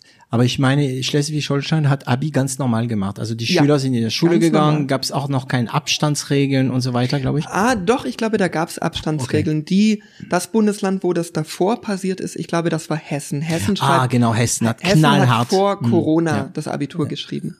Also Die haben das schon knallhart durchgezogen. Aber das ist auch gut für die anderen, weil äh, jetzt, also bei uns äh, läuft's, ne, Abi. Mhm. Ähm, ja. Wow. Und es hat geklappt. Es hat geklappt. Also natürlich, es ging dann Samstagmorgen los. Wir waren alle in der Videokonferenz, alle da. Wir haben den Tech Support Channel für Schüler. Hm. Und dann konnten wir sehen, ich habe ein Präsenzsystem eingebaut. Man konnte sehen, welcher Schüler ist online, Mhm. dass die Lehrer auch sehen können, wer ist denn gerade da, so wie bei Facebook. Da Ja. sieht man ja auch, wer gerade online ist, dass es auch einen Rückkanal gibt für die Lehrer. Habt ihr das pro äh, selbst programmiert, äh, diese, diese Ja. Live-System? Ja, wer, wer hat das programmiert? das, das habe ich gemacht. Ach, so nebenher, weil, also, als du nach drei Tagen mit dem Web fertig warst, hast du dann, also du hast so ein ganzes Videokonferenzsystem programmiert und das lief auf euren Server. Nein, das Videokonferenzsystem nicht. Also Okay. ich bin auch kein Genie. Okay. Also ich bin, Okay. ich kann ein bisschen programmieren, aber ich bin nicht. Also diesbezüglich kein Genie. ja, ich baue nicht in drei Tagen ein, ein milliardenschweres Unternehmen Ja, ja. wie Zoom. Ja, ja. Das tue ich nicht. Worauf habt ihr zurückgegriffen denn? Wir haben auf GoToMeeting GoToMeeting, zurückgegriffen. okay, Ja, wir benutzen. Mhm. das in der Firma schon lange. Wir sind sehr zufrieden damit und wir haben das auch dann da benutzt. Okay. Was kam noch in Frage? Also äh, Big Blue Button, Äh, Big Blue Button hatten wir damals noch nicht auf dem Schirm. Wir Viewlink? Wir hatten Zoom, Zoom, klar. äh, wir hatten Skype tatsächlich, wir hatten Aha. Google, äh, Hangout, Google Meet, genau, Google, Google Meet hatten wir auf dem Schirm. Teams, ähm, gar nicht. oder? Teams hatten wir auch auf dem Schirm. Eine von uns hat alle möglichen Systeme durchgetestet, Mhm. durchgeguckt ähm, und wir haben uns für GoToMeeting entschieden. Und Adobe, Äh, wie heißt es? bei Connect? ich glaube, das hat sie auch durchprobiert. Mhm. Ähm, wir haben uns dann, wie gesagt, dagegen entschieden und für GoToMeeting. GoToMeeting ist ähm, alles online, ohne, ähm, ohne, man muss da nichts installieren, glaube ich. Wenn man mit Chrome arbeitet, muss man nichts installieren. Installieren, ja. Tatsächlich. Genau. Ich glaube, ich muss mal den anschreiben, damit sie uns mal Geld jetzt schicken, weil ja sie so gut Werbung machen, ne? Sehr gut, endlich mal wahr. haben wir hier so ein bisschen Geld verdient mit dem Podcast. Okay. Und es ging los und es läuft jetzt so. Das ist jetzt, ähm, so läuft's jetzt. Ja, genau. Und in dem Tech-Support-Chat, da haben wir einfach eine Slack-Verknüpfung gemacht. Mhm. Da ging es dann zehn Minuten vor Kursbeginn ging es dann da los. Da kamen dann Anfragen, hier mein Mikro funktioniert nicht, Mhm. jenes funktioniert nicht. Äh, das war ein Chaos. Ich habe leider eine Videokonferenz falsch verknüpft. Eine Klasse aus Bremen war plötzlich bei einem Kursleiter in Schleswig-Holstein, da waren plötzlich 60 Leute oder, oder 40 Leute, wo 20 Leute hätten drin sein Und sollen. dann wieder, ja. Und die andere Kursleiterin war ganz allein und hat sich gewundert, warum kommt denn Wo hier sind keiner? meine Schüler? ähm, das, das waren Anfangsschwierigkeiten, das Okay. hatten wir nach der ersten Stunde, hatten wir alles im Griff und dann war Ruhe. Dann lief das Ding. Okay, also Wahnsinn. Also ich bin wirklich beeindruckt, was ihr da äh, geleistet habt. Also jetzt laufen wahrscheinlich die Kurse, während wir äh, sprechen, oder? Also jetzt aktuell sind gerade keine Kurse. Jetzt ist das Abitur geschrieben worden. Mhm. Ähm, jetzt sind alle in den Sommerferien. Okay. Und was, ähm, also ich, wollte nicht so viel über dieses Thema äh, sprechen, Corona, und ich dachte, das kommt schon, aber das, also ich weiß nicht, wie es für die Zuhörer ist, aber für mich war das einfach super spannend, ne? Weil wir kennen ja die, die Ende der Geschichte nicht. ähm, also danke für deine Ehrlichkeit. Wie, wie, ähm, was macht ihr, wenn, wenn gerade kein Abi ist? Urlaub. Uäh. Ja, es, es kommt wirklich drauf an, was ansteht in der Firma. Ähm, tatsächlich haben wir zum Teil wirklich Sommerpausen und mhm. die wir genießen, die auch ich genieße. Also ich wohne ja in Konstanz. Ähm, da gibt es viel zu tun im Sommer, was Freizeitangebot angeht. Es gab aber auch Sommer und jetzt haben wir auch wieder so einen Sommer, wo es ganz viel um Neustrukturierung geht, um Neuordnung. Ja. Mhm. Ähm, da sind Debugging wir jetzt gerade ganz drin. Debugging wahrscheinlich wird ein großes Thema, also das ganze System weiter zu entwickeln. Richtig. Wir haben jetzt ein System gebaut, was in zwei Wochen programmiert wurde. Das, das ist gut angekommen, aber so ein System ist nicht stabil. Sowas kann man nicht verwenden, wenn man wirklich seriös auftreten und möchte, wenn man gut will. schlafen möchte. Mm, Exakt. Mm. Da möchte ich ein System, was mit Tests abgedeckt ist, was, was stabil ist. Mhm. Da sind wir jetzt zum Beispiel dran. Also habt ihr eigentlich teilweise durch Schrägstrich dank Corona pivotiert? Ja. Ziemlich genau so kann man das ausdrücken. Und das ja. heißt jetzt, habt ihr schon eine Idee? Wird es jetzt so die Wahl geben zwischen Präsenz und Online oder werdet ihr Blended Learning machen? Was habt ihr, was, habt ihr schon was vor überhaupt oder wollt ihr erstmal ausruhen? Nein, wir, wir ruhen gerade nicht aus. Wir haben was vor. Wir wollen mehrgleisig anbieten.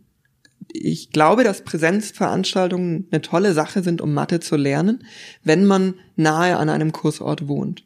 Mhm. Wenn man in München in der Nähe vom Hauptbahnhof wohnt, ist ein Präsenzkurs eine tolle Sache. Unser Kursort ist, also unsere Kursschule, die ist kurz daneben, ist eine tolle Sache. Wenn man aber weiter anreisen muss, aus dem Umland von München kommt oder sogar wirklich vom Land kommt, wo wir keinen Kurs anbieten, dafür bieten wir einen Online-Kurs an, der dem Präsenzkurs in nichts nahe steht. Mhm. Das also ist nicht genau das gleiche. Abiturma Qualität, auch wenn du nicht dahin genau, fahren kannst. Genau. Mhm. Also natürlich sind beide Sachen ein bisschen unterschiedlich. Ein Kursleiter, da bin ich face to face, den kann ich ansprechen. Im Online-Kurs sehe ich meinen Kursleiter nur über die Videokonferenz.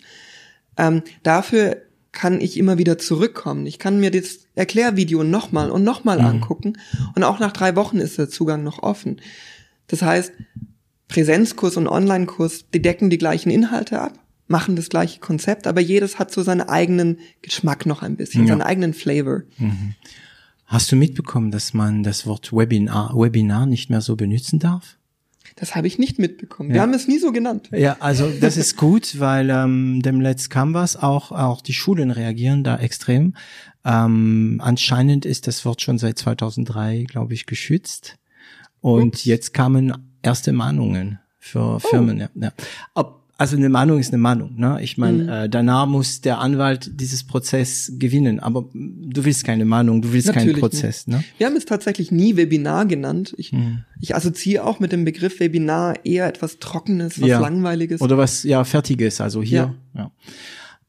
Das bedeutet, diese Firma, die also gut lief, ähm, die ähm, viele Leute verteilt in ganz Deutschland ähm, beschäftigt. Mhm. Wie viel seid ihr jetzt? Ähm, ich glaube, wir sind es kommt immer ein bisschen drauf an, wem man noch alles mitzählt. Also mit ähm, Dozent, äh, mit, ähm, wie nennt ihr die? Do Kursleiter. Kursleiter. Also das ist eine unübersichtliche Zahl, das sind mehrere hundert. Mehrere hundert. Ähm, das ist wirklich das Kernteam, die Festangestellten, da sind man je nach Zählweise so bei sechs bis sieben Personen. Okay, und das sind diese sechs bis sieben Personen, die wirklich Taskforce waren? Die waren Taskforce, ja. Und ähm, wie hältst du, wie hältst du diese Personen, die sich kaum sehen eigentlich, oder? Wie oft, wie oft seid ihr zusammen? Du meinst physisch? Ja, mit, ja, Entschuldigung, ja, physisch, ja. Mit Anfassen, IR, heute mit Abstand. Also sagen wir IRL im realen Leben, in real life. Ja. Ähm, bisher war es so, dass wir uns zweimal im Jahr zu einem Arbeitsmeeting getroffen haben. Das hieß firmenintern immer Sause. Äh, war weniger Party, als es klingt. Es war wirklich Arbeiten. Okay. Ähm, das war zweimal im Jahr. Das ist dieses, also immer im Herbst und im Frühjahr. Im Frühjahr ist es dieses Jahr okay. ausgefallen. Okay. Das heißt, also ich werde jetzt also das sind Fragen, die mich sehr interessieren. Das ist jetzt das Coaching-Teil für mich. Mhm. Ähm, ihr, also ihr habt keine Stunden. Jeder muss einfach seine Aufgaben machen. Ähm, das geht wahrscheinlich auch sehr viel auf Vertrauen. Ähm, hast du da, gibt es für Abiturma eine, eine Unternehmenskultur? Also ja, ja, wir bewusste wir haben, Unternehmenskultur. Wir ne? haben eine Unternehmenskultur, eine sehr bewusste, mhm. die ähm, die wurde ganz viel von von dem Gründer David mit eingeführt. Mhm. Ähm, ja, die basiert auf viel Wohlwollen, viel gewaltfreier Kommunikation, mhm. viel das Stichwort heißt KPU, konstant positive Unterstellung, wenn man mhm. in Streit gerät, ähm, doch dem anderen bitte unterstellen, dass er es doch in irgendeiner Form nur gut gemeint hat oder nur das Beste wollte mhm. und es schief geworden ist ähm, oder schief gelaufen ist, das ist ein Teil unserer Kultur. Mhm. Ähm, ein weiterer Teil unserer Kultur ist tatsächlich viel Vertrauen, viel Autonomie auch. Äh, wenn wir remote verteilt arbeiten, ich kann niemanden über die Schulter gucken den ganzen Tag. Ich kann nicht gucken, wie oft macht jemand Kaffeepause. Mhm. All diese Dinge, da muss ich vertrauen mhm. und ich vertraue da sehr gerne. Und keine schlechte Erfahrung gemacht? Ähm, tatsächlich haben mich Verzeihung. Jetzt geben wir uns mal was zum Trinken. Diesmal ja. ist es Wasser, frisches Wasser aus dem Bodensee. Aus dem Bodensee, ja. ja. Ähm, das heißt, du hast also du hast bestimmt ein paar komische Erfahrungen gemacht. Natürlich, nee? natürlich. Ja. Nicht nicht jedem ist es zu eigen, so autonom zu arbeiten. Ähm, ich glaube, es gibt viele Menschen, die brauchen den das Umfeld in einem Büro, die mhm. brauchen ganz konkrete Tagesaufgaben, ähm, die brauchen, ein, ich will nicht sagen einen Antreiber, aber einen Rahmen, wo man, wo man genau von außen weiß, was zu tun ja. ist. Wir haben einen Rahmen, wo man, wo man sehr viel intrinsische Motivation braucht, mhm. wo man morgens aufsteht und nicht wartet, dass einem jemand sagt, was zu tun ist, sondern dass man sagt, yay, heute will ich dies und jenes schaffen. Mhm. Das ist und eine das andere Mentalität. Das muss von innen kommen. Das heißt, ähm, heißt es, dass du, dass ihr es wisst, euren Leute zu motivieren, oder heißt es, dass ihr euch motivierte Leute aussucht, also intrinsisch motivierte Leute? Beides. Beides. Ähm, es ist eine ganz wichtige Voraussetzung, dass unsere Leute motiviert sind. Mhm. Wenn wir uns unmotivierte Leute raussuchen würden, das wäre ganz schwierig. Ähm, und gleichzeitig müssen wir natürlich die Motivation der Leute auch halten. Ja. Wir können uns das nicht leisten, motivierte Leute zu verlieren oder motivierte Leute zu unmotivierten ja, Leuten ja. werden zu Weil lassen. man ja zum Beispiel kein Vertrauen hat oder mhm. sowas. Okay. Ähm, und wie wie äh, wie machst du denn die Bewerbung? Wie, wie, wie ähm, wir haben bisher nicht so arg viele Leute ja. äh, neu eingestellt. Ähm, also ganz oft ist es so, dass wir über den Freundeskreis Kreis okay. akquirieren. So ist so die erste Generation von Abiturma entstanden. Das war einfach nur Freundeskreis. Mhm. Jeder bringt Freunde und Bekannte mit ja. und die werden dann äh, Abiturma-Mitarbeiter und Mitarbeiterinnen. Ähm, die nächste Generation war viel, dass wir bei den Kursleiterinnen und Kursleitern akquiriert haben. Das heißt, da sind schon Leute, die kennen wir, die können dann auch oft Mathe, die können erklären, die sind mit unserem Konzept vertraut. Sind viele Lehrer dabei oder eigentlich nicht? Eigentlich nicht. Das ja, meiste ja, sind ne? Mathe-Studenten. Mhm. Mathe-Studenten. Ja, genau. Und die ähm, also es, du hast bestimmt einige ähm, Kursleiter, die du nie getroffen hast, also nicht kennst, äh, von dem du vielleicht sogar den, Na den Namen nicht kennst. Ja, das okay. ist wahr. Ja, okay. Leider. Äh, ja, ja, irgendwann mal. Und wollt ihr jetzt skalieren? Also wollt ihr das Ganze skalieren oder? Ähm, in der Tat wollen wir mehr online machen. Mehr wir, online. Haben, wir haben gelernt, dass es super skalierbar ist. Also auch in der Zeit, wo wir alle auf dem Zahnfleisch gingen, wo wir ja, wo wir einfach erschöpft waren, konnten wir das sehr gut managen, sehr gut skalieren. Wir haben tolle Momente erlebt. Wir haben erlebt, wie die Kursleiter sich am Ende vom Kurs alle getroffen haben, was früher nicht ging. Wenn ein Kursleiter in, in Nürnberg ist und der andere in Würzburg, dann treffen die sich nicht abends. Nee, das ist ähm, klar. Die sind dann mhm, müde. Ja, ja. Aber in so einem Online-Raum da treffen. Da treffen sie und sich und reden ein bisschen und genau, plappern und das, über. Und das mhm. wollen wir natürlich weiterführen. Wir wollen auch neue Konzepte probieren und die wollen wir, wenn wir sie ausprobieren, online ausprobieren, weil das so viel einfacher ist. Mhm. Witzig, ich muss auch an äh, Yannick Noah, äh, ich weiß nicht, ob er ein Begriff in, äh, in Deutschland ist, denken.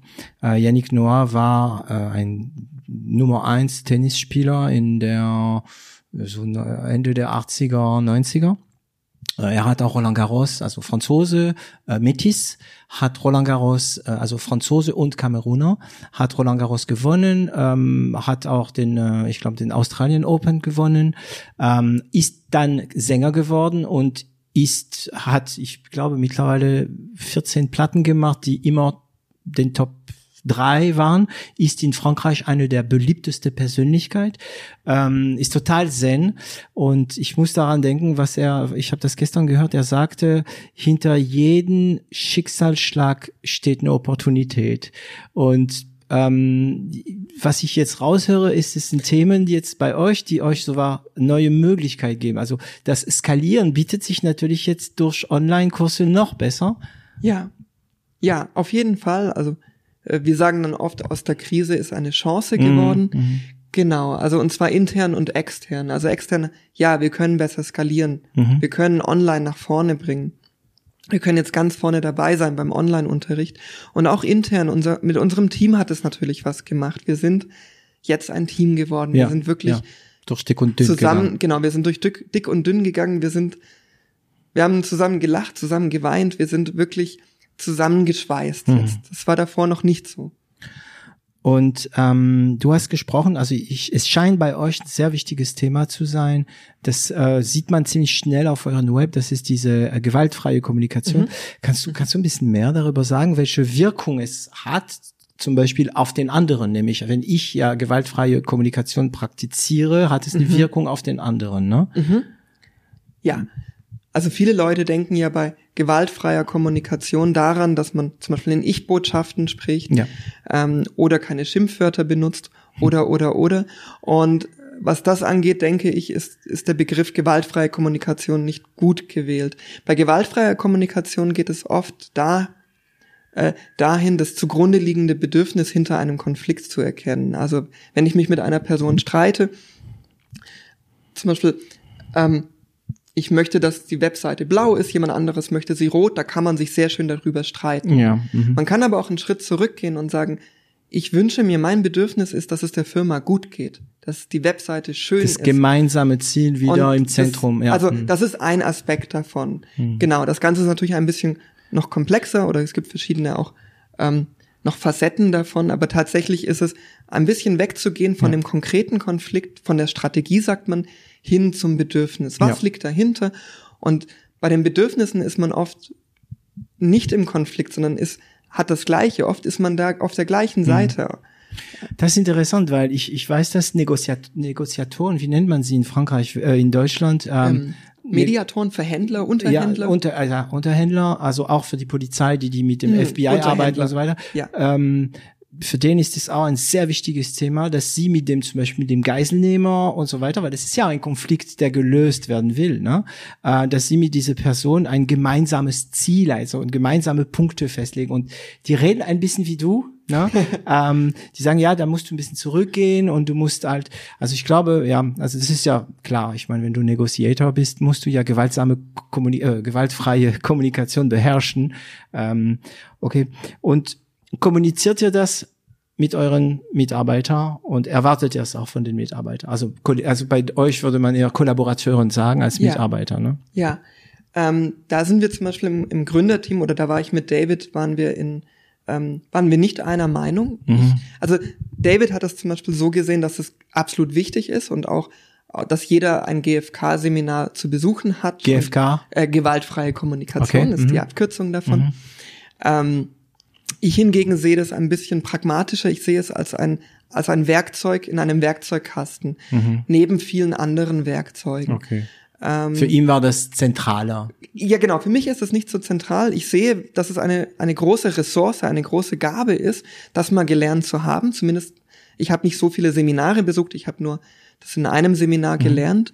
Ähm, ich mag auch das Konzept dahinter und trotzdem finde ich es manchmal auch schön, ähm, auch andere Werkzeuge einzusetzen. Mhm. Okay.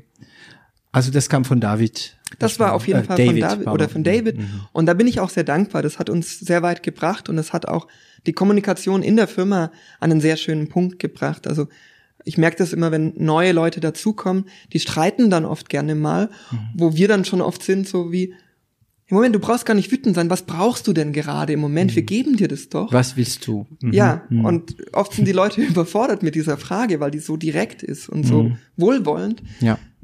Ja. Ich wüsste ein Ort, wo sowas richtig viel bringen würde.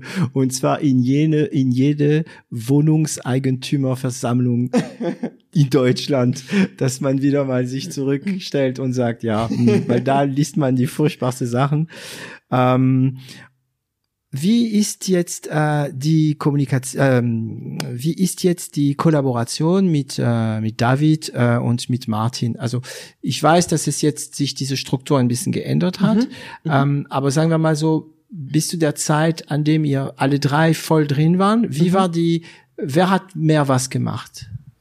Ähm, wir hatten so ein bisschen die Aufteilung, dass Martin Schirmherrschaft übernommen hat über das Suchen von Räumen. Mhm und David hatte viel die Schirmherrschaft darüber, ähm, Suchmaschinenoptimierung Optimierung nach vorne zu Marketing, bringen. Also mhm. Marketing. SEO. Genau, David war über lange über lange äh, Strecken ein Marketing-Genie, mhm. muss ich muss ich echt sagen. Und ich war viel damit beschäftigt, zu automatisieren. Mhm. Wenn wir im also, Jahr 10.000 Schüler haben, die haben alle Anfragen, die wollen gewisse Dinge, mhm. die wollen zur gleichen Uhrzeit mit ihren Freunden eingeteilt werden die brauchen automatisierte E-Mails. All das habe ich automatisiert, da habe ich auch programmiert dafür. Genau. Das, das hast war du viel. dann gesagt, dass du programmieren so bei Abi etwa so damals so angefangen. Genau, also mhm. nachdem wir den ersten Kurs in München gegeben haben, so den mhm. Urkurs, mhm. da ist datentechnisch einiges schiefgelaufen, also da Sachen durcheinander gekommen, Leute haben die falsche E-Mail bekommen mhm. und es war klar, das wollen wir nie wieder. Mhm. Und ich habe gesagt, oder es fiel damals auf mich das los, Aaron, kümmere dich darum, dass Du bist doch Mathematiker, ist ja eh das gleiche ja. wie Programmieren. Ja. Wir waren alle Mathematiker, ja. aber ich hatte irgendwie Lust dazu. okay. Und dann habe ich PHP gelernt, einfach mhm. eine Skriptsprache und habe dann nach und nach ein, ein, ein Programm gebaut, was uns verwaltet, was es fing erst an, dass es den Kundenservice verwaltet mhm. und inzwischen macht es eigentlich alles. Okay. So, es ist alles, was man automatisieren kann, automatisiert das. Oh, da müssen wir noch reden danach oft, weil wir brauchen gerade, wir, wir, wir arbeiten gerade an etwas mit Videos und so weiter. Da müssen wir uns unterhalten. Okay, das heißt, ähm, Raum, also okay, das heißt, jeder hat seine Aufgaben und wer kümmert sich um, also ich nenne das die Drecksarbeit. Andere machen das gern, ja, mein Steuerberater macht das gern, das ist eine Leidenschaft, aber ähm, Wer kümmert sich um die Drecksarbeit? Also äh, Finanzen, ähm, Steuerberater, ähm, Buchhaltung, da habt ihr Leute. Genau, da haben wir Leute. Also wir haben einen Steuerberater. Mhm. Das ist wirklich für uns also das unabdingbar. Ist ja, ja, das ist unabdingbar und gleichzeitig ist es in unseren Augen eine Form der, der Drecksarbeit und mhm. das ist keine Beleidigung gegenüber ja, den nee, Steuerberater, nee, also sondern oh Gott, ohne Steuerberater wären ja, alle es tot. Ist, es ist eine schwierige Arbeit und es ist schwer, die nötigen Informationen zu finden ja. und man ist so dankbar, einen guten Steuerberater zu haben. Tatsächlich. Ähm, wir haben das auch immer wieder unter uns aufgeteilt. Also was ich jetzt auch gesagt habe, diese, diese Aufgabenfelder, das waren natürlich nur ganz große Oberbegriffe. Wir haben viel mehr Kleinigkeiten auch noch gemacht. Ähm, es ist wichtig, dass es auch nicht unter den Tisch fällt. Mhm. Ähm, oh, ja. Genau, und Weil Finanzen und Bürokratie. Beim Finanzamt fällt es nie unter dem Tisch. Richtig. Nee, aber Bürokratie war zum Beispiel ganz oft bei Martin angesiedelt. Mhm. Buchhaltung habe ich irgendwann Systeme entwickelt, die das können. Der automatisiert, der Rationalisierer. Richtig, das wurde, genau, habe ich ein eigenes Buchhaltungssystem entwickelt und wir haben jetzt eine, unsere Autorin, die Moment, unser... Entschuldige, du hast ein eigenes Buchhaltungssystem entwickelt. Das war jetzt der Satz, oder? Richtig, ja, genau. Okay. Ich wollte es genau. nur wiederholt haben, ja. Genau. Äh, auf, auf, auf so Web, Web, Web. Ja. Also, also Cloud PHP und Cloud basiert ja. und so weiter. Und halt absolut maßgeschneidert auf uns. Okay. Ja. Wow, also gut, mal geschwind mal ein Buchhaltungssystem. Also ich habe auch eins für mich, aber der ist in Excel. das ging schnell, musste Mit schnell Excel gehen. haben wir angefangen und ja. wir haben gemerkt, wir sind blind, wir wissen nicht, was geben wir denn hier und dort aus. Ja. Und dann habe ich also für Ja. den Überblick. Und äh, der macht ja auch so Cockpits, also Dashboards und so weiter, dass du den Überblick, also kannst du dir sehr schnell die wichtigsten Zahlen rausholen wahrscheinlich. Genau, also ich muss das alles programmieren, Mhm. aber die, die wichtigsten Zahlen ändern sich ja jetzt nicht. Die sind, wenn heute eine Zahl wichtig ist, wird die auch nächstes Jahr wichtig sein. Ähm, ja, genau. Kennt dein Steuerberater dieses System? wir arbeiten damit. Mhm. Also das funktioniert dann so, am, ähm, am Ende vom Jahr kommt da ein Jahresabschluss raus, den kriegt unser Steuerberater, Ja. der wird dann nochmal nachbearbeitet und dann ist gut. Und wir haben alle unsere Daten, die sind verknüpft mit unserem System. Ihr seid ausgelegt für ein Franchise, ne? Theoretisch könntest Ein du das bisschen, Konzept ja. Abiturma, also dieses Baukasten, was du jetzt, äh, was ihr jetzt gebaut habt, äh, könnte man auch nicht mehr als also Kursmacher, sondern als äh, System skalieren, ne?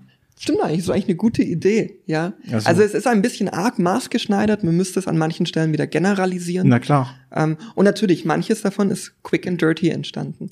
Ja, Die gut. Zeit war Und oft knapp. Ja, genau. Das hat so, dass es funktioniert. Ne? Man macht halt Richtig. nicht eine Variable, man schreibt einen String, äh, also man, ja, man programmiert ein bisschen dreckig, aber so, dass es klappt und schnell geht. Genau, und im, später in der Zeit, ich bin auch gereift, ist, ist die Qualität natürlich besser geworden. Mhm. Ja. Aber musstest du nie from scratch alles wieder machen? Also du kannst immer auf das, was, doch? Aha. Doch, im, im Laufe von Abiturma habe ich zweimal oder dreimal from scratch angefangen. Also ich habe einmal, ja, wirklich ein Buch in der Bücherei geholt, ja, hier PHP lernen, habe daraus ein System gebaut. Dann hast du deine ganze Fehler. Mm. Und da habe ich so viele Fehler gemacht. Ja. Das war, das war einfach gegen die Wand gefahren, habe ich das nochmal probiert, eine Iteration besser.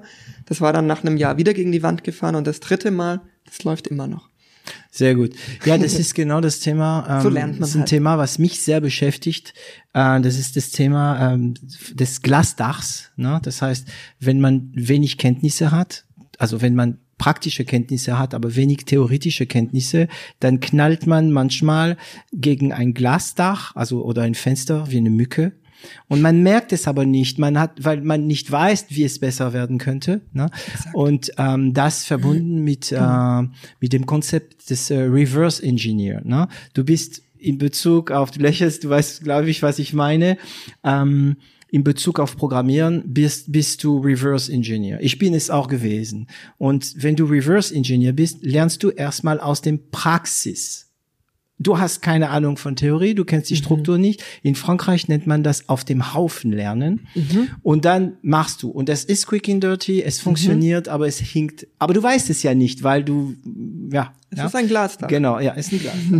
und ähm, dann gibt's also diese Reverse Engineer, die irgendwann mal sich mit der Theorie auseinandersetzen. Also bei dir ist es, als du dein, dein Buch, dann du nimmst ein Buch oder du gehst zu einem Kurs und dann, das sind mir die Liebling, meine Lieblingsteilnehmer, äh, Teilnehmer, wenn ich selbst äh, äh, unterrichte, dann gibt's ein Facepalm nach dem anderen. Dann hört man nur noch so im Raum, die schlagen sich auf dem Stirn, die denken, oh Gott, hätte ich das nur früher gewusst, ne? Und ähm, das dritte Mal, ne, hast du jetzt äh, das Ganze, aber dann mit voller, sagen wir mal, voller Bewusstsein. Genau, auch da gibt's jetzt natürlich Stellen, wenn ich im Code bin, die, die angeschimmelt sind, die ein bisschen älter sind, wo ich weiß, oh, die habe ich 2016 geschrieben. Guckst du wieder so, drüber? Mhm. So würde ich es jetzt heutzutage nicht mehr machen. Ja.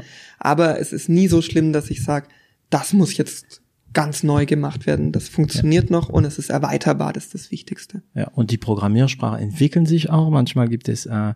äh, Funktionen, die deprecated werden und so weiter. Genau, das ist, es ist tatsächlich im ständigen Fluss. Ich arbeite da fast täglich dran. Ja, ja, also als ich hier, muss ich sagen, als ich hier in den Raum kam, in dein Büro, ja, also Wohnzimmer und Büro, ähm, ähm, habe ich erstmal diesen Computer gesehen mit so einem riesen Bildschirm und ich habe sofort gesehen, dass du am entwickeln warst, diese typische äh, Text und und so weiter.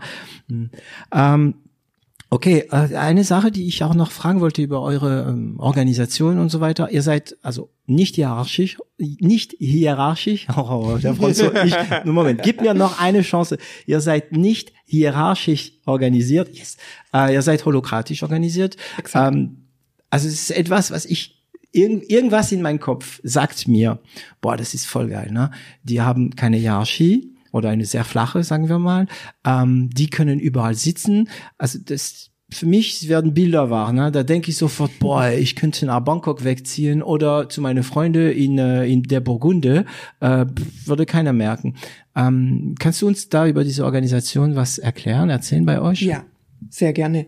Also erstmal ist es wichtig, zwei verschiedene Konzepte auseinanderzuhalten. Das eine ist Remote Work. Mhm. Da geht es darum, dass man keinen gemeinsamen Arbeitsplatz hat. Nicht das, nicht keinen gemeinsamen Arbeitsplatz hat, nicht das gemeinsame Büro in der gleichen Stadt, sondern dass jeder vor seinem Rechner sitzt und alles übers Internet läuft. Das ist remote. Das mhm. hatten wir schon immer. Wir vor Corona. Jetzt nehmen viele wahr, dass es immer. geht, aber ja. Ja, also noch nie anders. Einfach deswegen.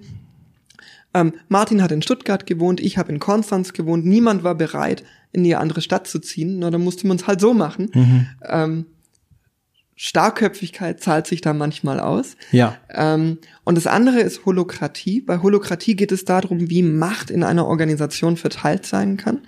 Äh, in, in einer sehr klassischen Organisation ist die ja pyramidenförmig verteilt. Ja, ja. Das Macht sich von oben nach unten durchsetzt. Und wenn es ein bisschen moderner ist, geht Feedback von unten nach oben wieder hoch. Mhm. Äh, wenn es nicht so modern ist, leider nicht mal das. Mhm. Ähm, und in der Holokratie geht es eher darum, dass es verschiedene Aufgaben gibt in einer Organisation und dass diese Aufgaben, dass die Rollen zugeordnet werden und dass die Personen, die diese Rollen ausfüllen, volle Entscheidungsgewalt haben, wie sie ihre Rollen ausführen. Ähm, in einem klassischen Unternehmen, wenn ich dann Chef bin, gehe ich zum Designer und sage dem Designer, ich möchte das so und so und so haben, mhm. hier grün, da rot. In einem holokratischen Unternehmen ist es, der Designer merkt, hier muss etwas designt werden oder wird von anderen Rollen angeschrieben, ich brauche was designt und dann obliegt es dem Designer, wie er designt. Ähm, also man hat eine, einen viel höheren Grad an Autonomie und dieses System, dieses Organigramm, welche Rollen gibt es überhaupt und was sollen diese Rollen liefern, das ist lebendig, das kann geändert werden okay. und auf einem und nicht durch einen Chef, sondern durch jeden, der mit dem aktuellen Organigramm ein Problem verspürt. Oder sich weiterentwickelt, ja, weil er sich zum ja. Beispiel weiterentwickelt hat, genau. neue Kompetenzen, die er ausprobieren will.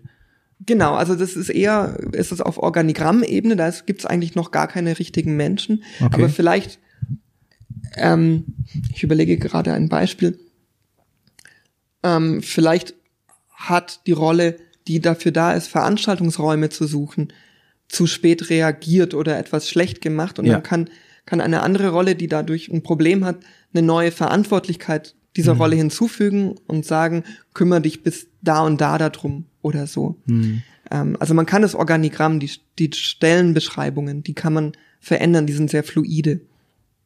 Okay, und äh, das heißt, normalerweise stelle ich immer die Frage, ähm, wie ist es so mit dem Delegieren? Ja. Du kannst keine holokratische Organisation ich wollte sagen führen. Du kannst keine orga holokratische Organisation haben, wenn, wenn du nicht delegieren kannst. Oder? Das ist, das ist wahr, ja. Man muss sogar delegieren ähm, und vertrauen. Also da jede Rolle in ihrem Arbeitsbereich autonom ist, mhm. ist es nicht nur delegieren, es ist sogar loslassen. Also, ist das nicht das Gleiche eigentlich, delegieren und loslassen? Ich frage mich manchmal, wenn ich, also delegieren, sagen wir mal so, das, ja, ist es nicht das Gleiche, loslassen und delegieren. Delegieren heißt, ich lasse die Aufgabe an dich und ich vertraue darauf, dass deine Methode funktioniert. Und wenn sie nicht meine ist, akzeptiere ich, dass sie auch funktionieren konnte. Also wenn deine Methode nicht die gleiche ist wie meine, muss ich sagen, okay, es läuft nicht so, wie ich es mich vorgestellt habe, aber es läuft. Mhm. Jedoch hat es nicht meine Farbe.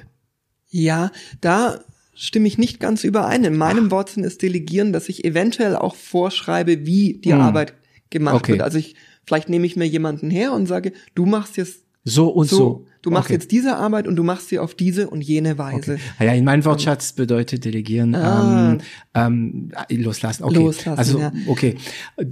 Aber aber nochmal zu diesem Punkt delegieren. Mir als Mensch fällt es oft sehr schwer zu delegieren. Also loszulassen fällt mir oft erstaunlich leicht. Ah, jetzt. Aber andere, hm. anderen Arbeit zuzuschieben. Programmieren zum Beispiel. Programmieren zum Beispiel fällt mir nicht so leicht. We wegzugeben, meine ich. Einfach, ja. ab, also ja, oder auch jemand anderen mit Arbeit zu belasten. Hm. Ähm, das missfällt mir manchmal oder hm. ähm, fühle mich unwohl, anderen Leuten Arbeit aufzubürden, aber natürlich ich muss verstehe das, sein. das so gut. Also ich habe es gelernt. Ähm, ich habe es gelernt. Es wurde mir sogar teilweise von meiner Angestellte beigebracht. Schön. Ja, ja, ja. Äh, hallo Shelly, äh, noch kurz zur Info. Mhm. Ähm, ähm, dass, dass man sagt, hey, wenn, wenn äh, am Ende kommt raus, dass ich als Unternehmer, also ich spreche von mir als Allgemeine, ne, ich muss als Unternehmer da drücken, wo ich am meisten Wert erzeugen kann. Mhm, mh. Ja. Und natürlich gibt es Sachen, zum Beispiel diesen Podcast. Ja, ähm, für mich ist es unheimlich wertvoll. Mhm. Da mache ich mhm. viel Wert, kreiere, er, erstelle Content und so weiter. Mhm. Ähm, dafür müssen aber andere Leute Aufgaben übernehmen, die ich für nicht so in der Drecksarbeit, so wie mhm. mein Steuerberater für mich macht. aber man, das ist eigentlich, glaube ich, eine falsche Art, weil und dann gibt man die Aufgabe nicht weiter, weil man sagt, ah nee, ich kann, äh, mach mir mal einen Kaffee. Also gut, das mhm. werde ich nie machen. Also, gut, das habe ich schon ein oder zwei Mal gemacht, das musste sein. Aber ja, ich verstehe das. Das ist schwierig, jemand zu belasten mit Aufgaben, mhm. die vielleicht nicht in seinem Bereich sind. Ähm, aber mir hilft es oft zu denken, ja, aber für diese Person ist es ja. Was ich mache, wollen andere gar nicht machen. Mhm. Also ich meine, ja. Programmieren zum Beispiel, für ja. dich scheint schon so schon ein bisschen eine Leidenschaft zu sein. Ja. Du programmierst gerne. Ähm, für andere ist es die Hölle, ne? Absolut, ja, absolut. Ich sprach äh, demnächst mit einem von unseren Kameramänner und äh, wir hatten ein super Gespräch und äh, das war auf Englisch. Ähm, und am Ende mussten wir beide sagen, ja, um, ähm, your dream is someone else's nightmare. Das ist voll wahr. Und das stimmt ja. immer, ne?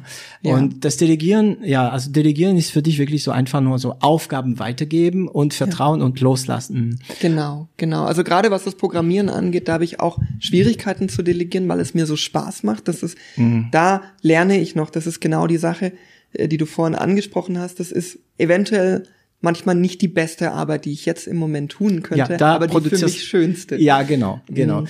Das da, äh, da, aber wobei du das ist ja, also es, ein, es hat ein sehr großes Wertschöpfung des Programmieren. Von daher bist du ja vielleicht auch ja da, wo du am meisten Wert schöpfst. Aber denkst du nicht, ähm, ist frech jetzt, aber dass es vielleicht die Skalierung bremst, wenn man solche operativen Aufgaben macht?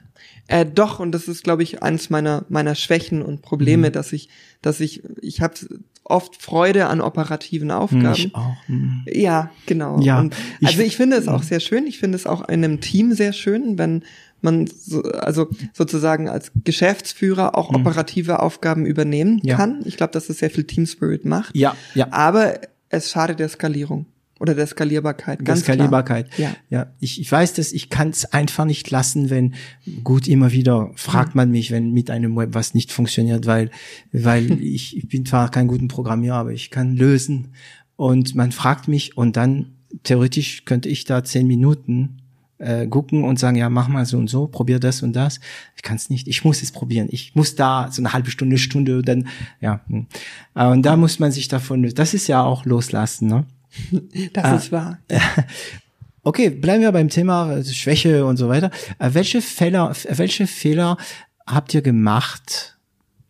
Mm, das ist ganz schwer zu sagen. Wir haben unglaublich viele Fehler gemacht. Ich hm. weiß gar nicht, wo ich anfangen soll. also die, sagen wir mal die, ähm. die, die richtig brachialen Fehler oder ja. die Sachen. Ich glaube, richtig brachiale Fehler waren leider oft, dass wir Leute zu schnell eingestellt haben. Ah. Also es, es sind ein paar Sachen passiert, wo wir Freunde eingestellt haben, ah, die, ähm, wo, wo das einfach nicht so gut lief, wie erhofft. Das ist, glaube ich, ähm, echt bei jedem von uns hat irgendwie, jeder von uns hat eigentlich einen Freund oder eine Freundin in die Firma gebracht und es war nicht nicht perfekt und es ist dann auch wieder in die Brüche gegangen. Und dann verliert man mehr als ein Mitarbeiter noch, ne? Also nicht nicht notwendigerweise. Ja. Ähm, wir haben es oft geschafft, die Freundschaft nicht kaputt gehen okay. zu lassen. Zum Glück, nicht immer, aber oft. Auch dank gewaltfreier Kommunikation vielleicht? Das vielleicht auch. Ja. Also, aber auch bevor wir mit gewaltfreier Kommunikation angefangen haben, waren, waren wir, glaube ich, immer sehr wohlwollend mhm. einander gegenüber. Also ich habe das, ich war nicht so am Anfang. Ich habe das erst später gelernt, dass ähm, das habe ich von David und Martin tatsächlich gelernt. Die haben nie gefragt, wer schuld ist, sondern die haben immer gefragt, wie gehen wir jetzt mit der Situation um? Was können wir jetzt wow, tun? Wow, also das, das habe ich Partner. Also wow. habe ich gelernt, mm, ja. Mm. Ähm, von, von denen. Und das ist eine tolle Art, auf Probleme zu gucken. Hm. Ähm, und äh, zum Thema Trennung, das heißt jetzt wie ist es jetzt? Wie ist, ähm, wer führt die Firma? Was ist passiert? Kannst du darüber sprechen? Natürlich kann ich darüber sprechen, im Rahmen der, Ja. der Möglichkeiten. Also es ist so, dass, ähm, dass Martin vor etwa anderthalb Jahren ausgestiegen ist. Er hatte einfach nicht mehr so, ähm, Fuego. Bitte?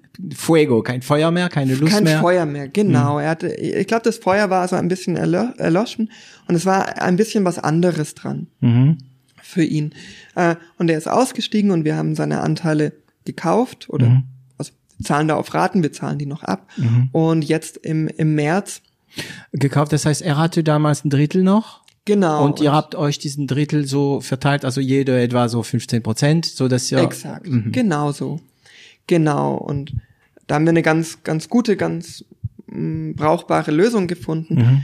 Ähm, zum Beispiel hängt die Auszahlung auch davon ab, ob die Firma überhaupt Gewinn macht. Das heißt, wenn wir die Firma zumachen, habe ich jetzt nicht Schulden. Mhm. Ja. Deswegen, nicht deswegen. Ah, okay. Ähm, das heißt, ihr habt vorher die Firma valorisiert? Äh, nein, nein, äh, leider nicht, sondern wir haben, wir haben geschätzt. Was, was sagt der Bauch? Was sagt der Bauch? Ähm. Irgendwelche Methode, die, wie heißt es, Berliner? Nein, Nee. leider haben wir die nicht angewandt, was, Mhm. was eventuell nicht so schlau war jetzt für die, für die Verhandlungen. Ähm, genau, und David, Mhm. Aber er ist zufrieden, ihr seid zufrieden. wir sind gerade alle Also von da, daher- da fein. Genau. Genau, und David ist, ähm, David ist im, ähm, im März ausgestiegen, sehr, für mich sehr, sehr plötzlich, ähm, Wann? aus Also ähnlichen Gründen. Corona, ach, auch. Okay. Ähm, etwa eine Woche bevor die Schulen geschlossen wurden. Okay. Also das kam tatsächlich alles aufeinander. Glaubst du, es hat mitgewirkt? Ich glaube nicht. Nee, das war ich glaube, einfach das ist sehr unabhängig voneinander. war. äh, ja, War. sch schlechter Zeitpunkt, aber nicht, äh, Genau. Ich glaube, dass es da auch war. Ich glaube, dass es für David jetzt einen anderen Weg gibt, dass Mhm. ähm, ja, dass es da, dass auch da das Feuer ein bisschen erloschen ist. Mhm. Ähm, und jetzt musst du, und jetzt, oh, seine Anteile, genau, und jetzt kaufe ich dir, also da oder sind wir bleibt noch er im Kapital einfach? Ähm, das wissen wir sind da noch in laufenden Im Gespräch. Verhandlungen. Oh, das wird genau, spannend, Das, das ne? ist spannend. Das ist auch tatsächlich sehr aufreibend für mich. Ich glaube für ihn genauso. Mhm. Wir lernen auch noch mal ganz viel über uns. Also wir, also wir arbeiten eigentlich auch noch mal unsere Beziehung auf, mal freiwillig, mal unfreiwillig. Lässt ihr Ähm. euch helfen? Noch nicht, aber es kann sein, dass es passiert. Also es kann sein zum Beispiel, dass wir merken, oh, wir beide, wir schaffen das nicht. Oder haben keine Ahnung, was alles möglich ist vielleicht? Genau. Ja. Genau. Ist, also ich weiß von einigen Startups, wo bei denen diese Fragen sich stellen und ähm, und das ist wieder mal die Glasdar-Geschichte, ne? Also ähm, da gibt's wirklich spezialisierte Leute, die die da sagen, okay, du hast die Möglichkeit, die Möglichkeit, die Möglichkeit. Okay, das heißt, jetzt seid ihr wieder im Gespräch. Genau. Und, also ähm, du willst aber weitermachen mit Abiturma. Du hast noch Feuer. ich habe noch Feuer und gleichzeitig ist es auch sehr überfordernd für mich. Also Mhm.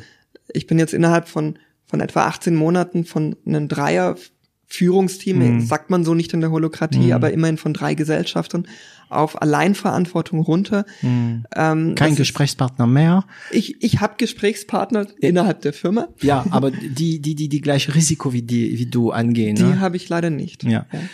Ist witzig, ähm, also ich, ich habe zwar einen Kompagnon, aber er ist einfach nur still. Er macht, er hat ja selbst auch eine Kanzlei, ähm, aber ich bin auch ein bisschen alleine manchmal in diese. Aber da ist es natürlich wichtig, dass man Leute, mit denen man sprechen kann. Also mein Kompagnon, mit dem kann ich sprechen oder ja. So, ich habe auch den Kai Keller, also es ist der Geschäftsführer von der Marbauer Zeitung, mit dem ich immer im Gespräch bin. Ähm, und ich muss gerade daran denken, was die Claudia Adazada gesagt hat, die äh, Geschäftsführerin von S-Kultur.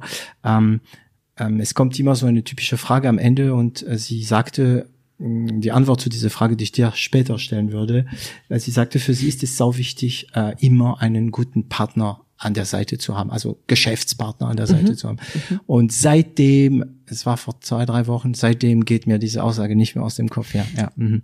Das heißt, du bist also Abiturma ist jetzt in eine Pivotphase, also jetzt Absolut, genau ja. mit aber ein Riesenpotenzial für euch eigentlich, weil die alte Kunden, also die alte Sachen können noch laufen, aber es kommen jetzt die neuen und du stehst da und denkst, okay, wie mache ich das allein? Genau, genau. Also wir sind, also wir sind gerade vor sehr viele Herausforderungen platziert.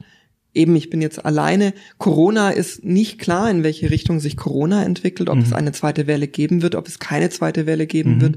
Also da sind gerade ganz viele offene Fragen im Raum, die sich schon auch durch eine gewisse Unsicherheit bei unseren äh, Teilnehmerinnen und Teilnehmern ähm, zeigt. Mhm. Also wir wir können gerade gar nicht prognostizieren, wie das nächste Jahr laufen wird. Wir sind ganz gespannt. Mhm.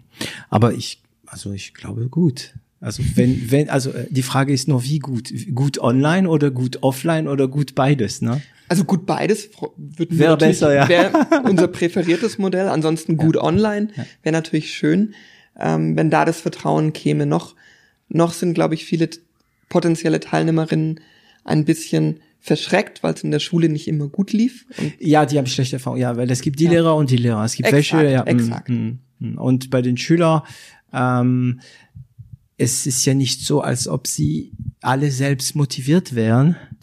Richtig. Ja, um es, äh, wie du sagst, euph euphemistisch auszudrücken. ähm, ja. Ähm, okay, das heißt, du bist jetzt da, du hast diese große Möglichkeit jetzt zu skalieren oder oder wenigstens da weiter alleine äh, zu führen. Ähm, Möglichkeit Schrägstich Pflicht. ähm, passt sehr gut zu einer Frage, die ich immer stelle. Wie wie behältst du den Überblick?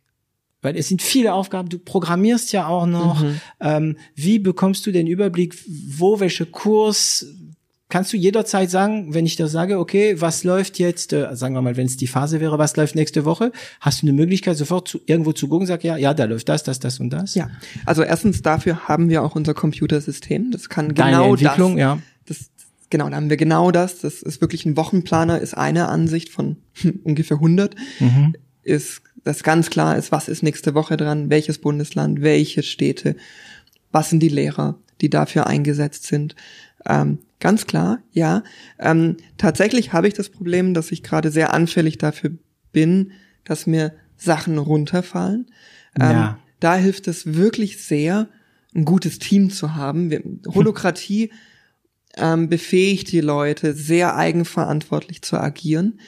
Ähm, flache Hierarchien sorgen dafür, dass Mitarbeiter und Mitarbeiterinnen auf mich zukommen und sagen, du Aaron, Hast du daran gedacht, dass wir ja. dies und jenes auf dem Schirm behalten müssen? Sau wichtig. Und ich bin ehrlich, ich sag manchmal, oh nein, ich danke dir so sehr. Ja, weil ja. ich bin nicht perfekt. Ja.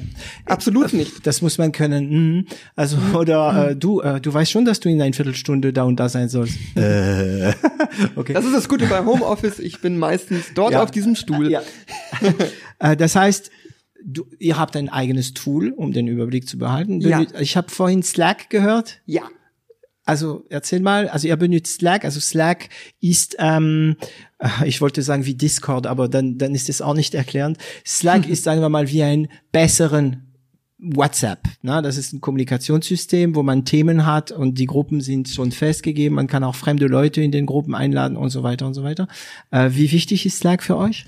Es ist sehr wichtig geworden. Wir ähm, sind jetzt durch eine, durch eine lange Selbstfindungsphase durchgekommen, die, die hält hundertprozentig auch noch an. Mhm. Ähm, wir haben angefangen mit E-Mail. Ja. Nur E-Mail und bilaterales Telefonieren. Mhm. Ähm, vor drei Jahren haben wir angefangen, Videokonferenzen zu benutzen. Mhm. Ähm, dann haben wir vor etwa einem Jahr schätze ich mal, vielleicht sind es auch zwei Jahre, angefangen, Slack zu benutzen. Mhm. Und erst nachdem wir eine neue Mitarbeiterin eingestellt haben für unser Marketing, die schon in anderen Firmen gearbeitet haben, mhm. fangen wir an, Slack in Anführungszeichen richtig zu benutzen, das volle Potenzial auszuschöpfen. Und jetzt ist es so, dass Slack wirklich einen, einen teambildenden Charakter für uns hat, obwohl wir nicht in einem Raum sitzen. Ja. Also Slack ist jetzt sehr lebendig, da ist was los. Ähm, Kriegst du trotzdem Kopf frei manchmal? Weil Slack ja. kann auch gefährlich sein. Ist der gut eingestimmt ähm, bei dich, bei dir? Ja, die Grundregel ist, ich habe Slack am Computer, aber nicht auf meinem Handy. Das ist okay. ganz wichtig. Das heißt, du hast Slack nur, wenn du arbeitest. Ich habe Slack hm. nur, wenn ich arbeite. Hm. Ähm, ganz kleine Ausnahme, ab und zu checke ich meine E-Mails mit dem Handy, oft aber, wenn mir langweilig ist. Und persönliche Nachrichten kriege ich dann via Slack auch auf E-Mail, okay. ist aber selten. Ähm, und das heißt, ihr kommuniziert intern ausschließlich, ausschließlich über Slack. nicht ausschließlich. Auch Mail ab und zu. Es gibt E-Mail, es gibt einen Anruf, gerne mal. Okay. Ähm, es gibt eine Videokonferenz, jeden Tag inzwischen wieder. Also wir haben jeden Tag. Also ich meine geschriebene Ach, Kommunikation. geschriebene Kommunikation ist im Wesentlichen über Slack. Also E-Mail hat Weil ganz sonst weiß man nicht mehr, äh, hattest du mir die Nummer in Slack geschickt oder in per E-Mail, ne? Ja. Mm. Also wir haben aber bei uns auch Slack Mhm. ähm, sehr sehr früh eingeführt und für mich war das wichtig, weil ich also ich habe es auf dem Handy und ich muss sagen manchmal, wenn weil wir haben ja auch Gruppen, wir haben auch ein, so eine Firmengruppe, wo man rumalbern darf und Mhm. ähm, der heißt bei uns Schneck und ähm, manchmal bimmelt es natürlich, weil ich es auf dem Handy habe. Ähm, ich habe es aber ursprünglich eingeführt, weil ich in viele Podcasts in Frankreich gehört habe, dass viele Firmen und Startups und so weiter mit, äh, mit Slack arbeiten.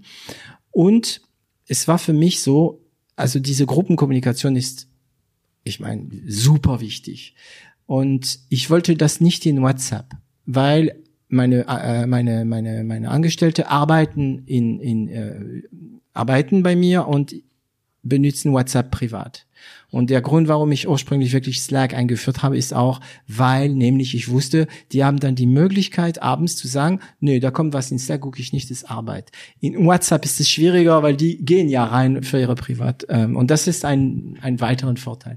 Und ähm, kam Discord auch wahrscheinlich in Frage? Kennt ihr, kennt ihr Discord? Ähm, ich glaube, wenn überhaupt nur ganz dunkel. Nee, Mhm, ist ähnlich Oh, wie Slack, ne? Okay, Aber Slack nee, haben, besser. Haben wir uns nicht damit beschäftigt tatsächlich bisher. Also Slack, deine, hat dein, dein Baukasten einen Namen? ja, es hat einen Namen. Es ist auch eine lustige Geschichte, wo der Name herkommt. Ich hoffe, ich verstoße nicht gegen die DSGVO. Ah, ähm, hm. Unser erster, unser aller, allererster Schüler hatte als Nachnamen den Nachnamen Dornier. ah, wie die Flugzeug. Wie die Flugzeuge. hm, hm. Ähm, Wow, schöner Name. Also Donny ist schon. und das System heißt Dornier. Dornier. Ah, schön. Und das Cool. wird tatsächlich firmenweit auch so benutzt. als Erinnerung an deinen ersten Schüler. Als den ersten so Schüler, wie ja. einige sich 10 Euro aufhängen, die erste 10 Euro, die ich verdient habe. Okay. Richtig. Ich bin froh, dass er nicht Hammermüller oder so ähnlich hieß. Oder einfach, ja, ja, ja, ja. ähm, ich, ich hätte deinen Namen gehabt, aber ich, ich, ich habe wirklich gefühlt wie ein Filter zwischen meinem Gehirn und meinem Mund. So Nein, das sagst du jetzt nicht. Aber äh, falls jemand sich fragt, was das ist, es hat mit dem Film zu tun, ähm, der Vorname. Ah, Also, falls ihr euch diesen Film anschaut, der Vorname ist ein exzellenter Film. Also bitte Mhm, Ist die bekannt. französische Version, ähm, dann versteht man. Okay, also ihr habt Dornier, ihr habt Slack. Was benutzt ihr noch von, Mhm. Ähm, für Tools? GoToMeeting auf jeden GoToMeeting, Fall. klar. Dann ähm, haben wir jetzt sehr neu entdeckt für uns, das heißt Mural, also Mural geschrieben, Mhm. M-U-R-A-L. Ähm, das ist eigentlich nur eine virtuelle Pinnwand, Ja, auf ja, auf der man Klebezettel machen kann. Das ist super gut für äh, für so Team-Events. Also Mhm. wenn wir wenn wir zum Beispiel einmal im Monat sprechen wir jetzt neuerdings über unser Team, wie fühlen wir uns im Team? Mhm. Ist das Team in seiner Mitte? Ist jemand unzufrieden? Und da sind so wie ein Pin- Padlet. Es sind eigentlich wie Pinwände und Klebezettel. Ah, Da benutze ich Padlet für sowas, aber Ah, ist ähnlich. okay. Also ich wiederhole alle Inform alle, alle Referenzen, die wir ähm, gerade ähm, aus, also aussprechen werden in der ähm, Beschreibung sein von dem von dem Podcast. Ähm, Projektmanagementsystem oder Äh, macht das dann? Ah, hallo, Asana? wir auch. Asana? Asana. Ja. ja. Wir haben immer noch Schwierigkeiten damit, Asana wirklich so zu benutzen, dass es voll was bringt, ja. ähm, weil es am Ende dann doch die eigene Disziplin braucht. Ja, Ähm, ja, ja. das das ist das ist äh, der Schlüssel.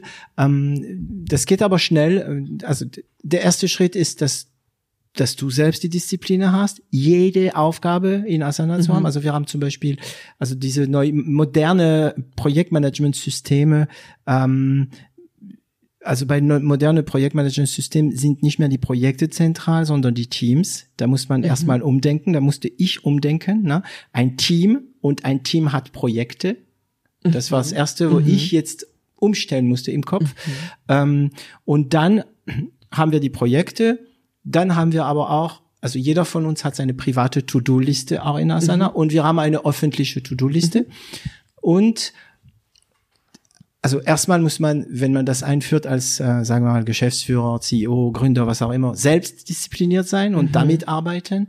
Und dann muss man die Angestellte ein bisschen zwingen. Also bei mir ging das so, dass ich auch sagte, ist in Asana, hast du nicht gesehen, dein Pech, ja. ein oder zweimal habe ich es machen müssen. Und dann werden die selbst sehr schnell süchtig. Mhm. Also, weil das ist einfach toll, wenn du, also bei euch, ich weiß nicht, ob das überhaupt Sinn macht, weil mit Projekte, doch, ihr habt ja Projekte. Wir haben ja. jetzt gerade Projekte, Ähm, ganz klar, ja. Und man kann auch die Kunden reinholen. Das heißt, die können auch, wenn es erwünscht ist, können, du kannst also völlig fremde Personen in ein bestimmtes Projekt rein und die sehen, was passiert. Du kannst einrichten, ob sie selbst bestimmte Aufgaben zugeteilt bekommen äh, können, aber das ist schwieriger, weil die Kunden wollen nicht nochmal Aufgaben. Ne? Die zahlen ja dafür, dass sie nichts tun müssen. Ähm, also wir haben es ich kann jederzeit, und das ist das Schönste, finde ich, ich kann jederzeit da reingehen. Also ob Asana oder Trello oder was auch immer für ein Projektmanagementsystem, die sind alle super gut. Ähm, man kann jederzeit gehen, man weiß, welche Projekt läuft, ich kann in jedem Projekt gehen, sehen, welche Aufgaben und so weiter. Und äh, wir arbeiten immer nach Kanban. To do, doing done. Ein Ah, paar ja. Ausnahmen Ja. gibt es, besonders wenn es ums Programmieren geht. Äh, da gibt es andere Systeme, aber wir arbeiten viel nach Kanban. Seit wann habt ihr Asana? Äh, Asana haben wir schon sehr lange, glaube ich. Das ist dann mal ein bisschen eingeschlafen. Mhm. Ähm, und jetzt vor, ich vermute mal etwa zwei Monaten, haben wir uns nochmal ganz bewusst committed. Ja. Mhm. Wir versuchen es nochmal, wir geben dem nochmal eine Chance und versuchen unser Projektmanagement mit Asana zu betreiben. Ja. Ja, also ihr seid ja B2C, ne? Äh, wir sind ja, Ja. B2B Ja. und ich weiß, dass manche Kunden manchmal so rufen an und die sagen ja Projekt so und so und wir wissen immer sofort, worum es geht. Und ich habe schon ein paar bemerkt, hey, wie macht ihr das denn? Ja, wir haben ein Projektmanagementsystem. Also wie gesagt, nicht nur Asana, Trello kam auch in Frage, aber ich kannte Asana ein bisschen, deswegen habe ich es genommen. Und äh, wahrscheinlich war deren Werbung besser. okay. Ähm, wie sieht dein typischer Tag aus? Gibt es eins? Ja, tatsächlich, doch, doch eigentlich schon. In der Regel stehe ich morgens auf ähm, und starte gleich die Arbeit. Das heißt, also ich, ich gehe aus dem Bett, Jogginghose an, Ja, ja. Homeoffice, Homeoffice, ja, Ähm, Remote. Irgendein Unterhemd drüber und Computer an und los geht's. Kein Kaffee, kein Tee. Ich trinke keinen Kaffee, nein, tatsächlich Wow. nicht. Tee manchmal, in der Regel habe ich eine Flasche Wasser und ähm, meine Freundin lebt hier mit mir zusammen. Die frühstückt meistens morgens ein Müsli mit einem Apfel und meistens bleibt ein halber Apfel über. Und dann wirst du dann der nicht wird dann, gefüttert? Genau, der landet dann auf meinem Schreibtisch, worüber ich mich immer sehr freue. Und dann geht der Tag los und wenn ich, dann schaue ich, was passiert. Und wenn ich Hunger habe, esse ich. Mhm. Und wenn das Wetter, heute ist jetzt nicht so schön, aber wenn das Wetter sehr schön ist, Kannst du am See gehen? gehe ich an den See. Mhm. Manchmal, wenn ich schon weiß, morgen wird richtig gutes Wetter, aber es ist viel zu tun, stehe ich früh auf. Hast du einen Laptop und kannst du dort arbeiten? Ah, das mache ich nicht so gerne. Wenn ich am See bin, dann bin ich am See. Ah, okay, ja. Ähm, aber ich habe gar keine, also ich benutze schon seit Jahren keinen Wecker mehr und, und du wirst wach? ich schlafe so lange, wie es mein Körper braucht und im Moment sagt mein Körper um 5 Uhr, jetzt kann losgehen. Okay, so Ähm, früh stehst du schon auf? Oder ist das mal so, mal so? Es ist mal so, mal so. Ich habe Phasen, wo ich müde bin. Gerade habe ich so eine Phase, wo ich sehr auch angespannt bin und ja, oft äh, gar warum bist du denn angespannt zurzeit? ja, mhm. nicht. Ja. genau. Zurzeit bin ich sehr angespannt. Da ist es oft f- 5 Uhr und ma- manchmal habe ich leider auch schlaflose Nächte. Mhm. Ja. Das ist gerade einfach auch für mich eine, eine wirklich neue Zeit. Ich bin oft außerhalb meiner Komfortzone. ja. Ähm, und manchmal, wenn ich merke, ich kann nicht schlafen, arbeite ich wieder, Mhm. ähm, weil dann kriegt man den Kopf wieder frei. Dann denkt man nicht, ah, ich kann ja gerade nicht schlafen. Ja. Ähm, 5 Uhr ist auch meine Zeit, wenn, Ja. wenn die Zeiten unruhig sind oder wenn sie es einfach nicht sind, aber ich mache sie unruhig, weil ich Ja. mich zu viel Gedanken mache, ist 5 Uhr so eine Zeit. Im Sommer geht 5 Uhr, richtig, im Winter. aber im Winter ist 5 Uhr hart, weil es sehr dunkel ist, da gibt's keinen Vogel, die da zwitschern oder so. Mm. Richtig. Nein, das ändert sich bei mir phasenweise auch. Und wir sind insgesamt eine Firma, die eher ein bisschen später dran ist. Also wir haben jetzt unser tägliches Meeting auf 11 Uhr. Okay, Und das schimpft auch niemand, wenn ich erst um 11 Uhr ins, also komme. Dann fragen die Leute eher so, oh, hast du mal gut geschlafen heute? Mhm. Ja, das ist, du kannst ja sagen, ja, habe ich. Richtig. Na, und? da gibt's auch kein Groll. Ja. Ähm, ja. Okay, schlaflose Nächte. Das ist, ähm, es wird interessant, weil ich, ich müsste etwas ausschließen. Ich, wahrscheinlich die schlaflose, die schlaflose Nacht, an den du dich erinnerst, ist die vor dem Coronavirus? Oder ist, gab es andere Phasen, wo du wirklich als Unternehmer ähm, dich erinnerst, weil du dir gedacht hast, oh, oh, oh, oh, oh, ob das gut geht? Wenige, aber tatsächlich sehr vermehrt, seitdem es 2020 ist. Also mhm. dieses Jahr hat es irgendwie von vornherein in sich gehabt.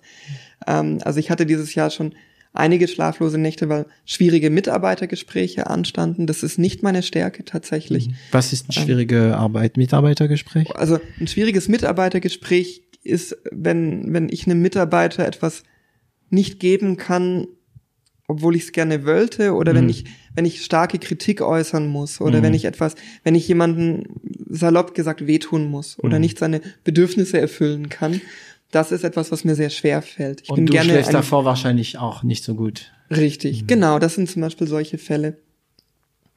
Ähm, oder wenn ich, wenn ich zweifle, ob ich das, was ich gerade tue, ob das gut ist, ob es sinnvoll ist. Die richtige Richtung. Zum Beispiel, wenn du entscheidest, in zwei Wochen ein ganzes Online-System zu entwickeln für deine Schüler. Das war keine schlimme Entscheidung, weil war Nee, das war eine gute, aber du wusstest es nicht. Aber ich Ach. wusste, aber, aber die Angst, ob es funktionieren mhm. wird, das war natürlich sehr stark. Die Nacht, nachdem ähm, die Kultusministerin in Schleswig-Holstein, die Prien, das Abi gecancelt hat vorläufig. Es wurde mhm. ja zurückgenommen, glücklicherweise, habe ich sehr schlecht geschlafen. Mhm. Ähm, manchmal, wenn es, ich, ich war eine Zeit lang jetzt auch noch sehr dünnhäutig, wenn dann mal, wenn es Streit gab bei den Mitarbeitern, habe mhm. ich das sehr, sehr aufgesungen. Das hat mich sehr mitgenommen. Ich bin sehr harmoniebedürftig. Mhm. Das ist keine gute Eigenschaft als Geschäftsführer. Ah, ich weiß es ähm, nicht. Ich weiß es nicht. Ich weiß es nicht. Es ist keine gute Eigenschaft, vielleicht in bestimmte Strukturen, aber in anderen wiederum. Also es gibt viele Firmen, bei denen also auch so Familienunternehmen meistens, ne, mhm. die und ähm, das heißt, ich möchte mal kurz noch mal ein bisschen graben zu diesem ähm, schwieriges Gespräch. Wie sagst du jemanden, also Mitarbeiter, wie sagst du einen Mitarbeiter, also denke mal, jemand hat richtig Mist gebaut. Ja, mhm. mhm. Ähm, vielleicht sogar bewusst Mist gebaut oder euren System ähm, ausgenützt. Mhm. Mhm. Du schaffst es trotzdem gewaltfrei äh, auszudrücken, weil das mein Problem bei sowas ist immer, dass ich ich, denke immer, David, du darfst aber nichts projizieren. Mhm. mhm. Hast du so eine Methode für dich oder gehst du einfach nach deinem Instinkt? Ich gehe nach meinem Instinkt. Wenn es ein ganz schwieriges Gespräch ist, dann schreibe ich mir vorher auf, was hm. meine Punkte sind. Ich hasse es aufzuschreiben. Ich will aus dem Bauch heraus ja, leben. Aber ein bisschen Struktur hilft. Aber wenn ich es mir nicht zutraue, schreibe ich auf. Ähm, und es funktioniert manchmal gut, manchmal schlecht. Also ich bin da leider nicht, nicht, also weit davon entfernt, perfekt zu sein da drin. Hm. Mhm. Gott sei Dank, oder? naja, also ich wäre manchmal gerne perfekter. Ja. Ähm, ich glaube, ganz schwer fällt es mir, Kritik zu üben, bei der ich nicht hundertprozentig überzeugt bin, dass ich im Recht bin. Ah, aber das ist oft der Fall. Leider oh, ist das oft der Fall, weil ich habe die Arbeit nicht gemacht. Die andere ja. Person hat die Arbeit gemacht. Besonders bei Remote. Richtig, ja. genau. Wobei, okay, ich weiß nicht. Besonders bei Remote, das, ja, vielleicht, ich meine, wenn jemand Mist bauen will, ja, also diese seltene Mitarbeiter, der einfach Mist baut, sagen wir mal, weil die meisten sind alle wohlwollend, äh, wenn man aufpasst. Ähm, der kann ins Büro oder ob er in Remote ist oder im Büro. Aber in Remote ist schwierig, weil du siehst die Person nicht, du kannst es weniger, empf du empfängst wieder, ne? Richtig. Mhm. Und oft ist es, oder manchmal gab es Situationen, da war mein Bauchgefühl, wow, diese Person, ich glaube, die arbeitet gar nicht so richtig für uns gerade. Mhm. Das ist aber nur ein Bauchgefühl. Ich habe keine passende Beobachtung, ja. weil ja. wir nicht in einem Büro sitzen. Das ist dann ganz schwierig. Ähm, da bin ich auch wirklich noch am Lernen, wie man das sehr gut, also wie man das besser machen kann, wie man das gut machen kann.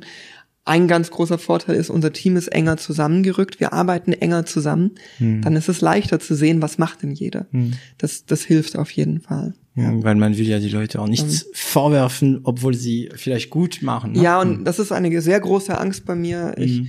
Kann ich gut nachvollziehen. Also in dubio pro reo sagt man, im Zweifel ja, für den Angeklagten. Für den, ja. Und das habe ich mir manchmal zu sehr verinnerlicht. Manchmal hm. habe ich die Beweislast schon umgedreht. Und, ja, manchmal muss man ähm, einfach sich, ja, es ist nicht einfach, sich ein, zu denken, okay, ich denke, dass es so ist und ich handle entsprechend.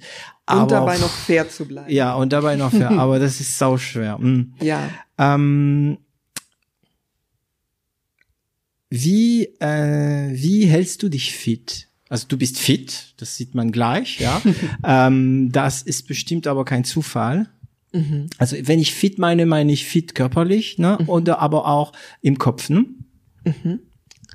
Ähm, also es ist so, während ich in der Schule war, war ich ziemlich, ich hatte eine ähnliche Figur wie jetzt, also recht hager, recht schlank, aber ich war ziemlich unsportlich und ähm, Haupt, also es war schon ein bisschen früher. In Stuttgart hat es angefangen, habe ich angefangen im, im Unisport Geräteturnen zu machen und hier in Konstanz bin ich dabei voll aufgeblüht. Okay. Während meiner Promotion, da ist die Promotion oft in den Hintergrund gerückt, weil Geräteturnen. Geräteturnen, genau. Was ist das? Also ich für mich Ähm, Fremdwort.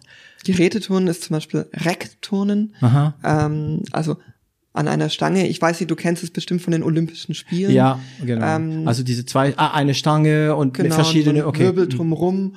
Oder ähm, Boden habe ich sehr gemocht. Mhm. Das heißt, ich habe, habe Salto gelernt, vorwärts, rückwärts, solche Sachen. Da Ah, Genau. okay. Bei uns nennt man das Gymnastik. Gymnastik. Genau, okay. Genau. Mhm. Genau.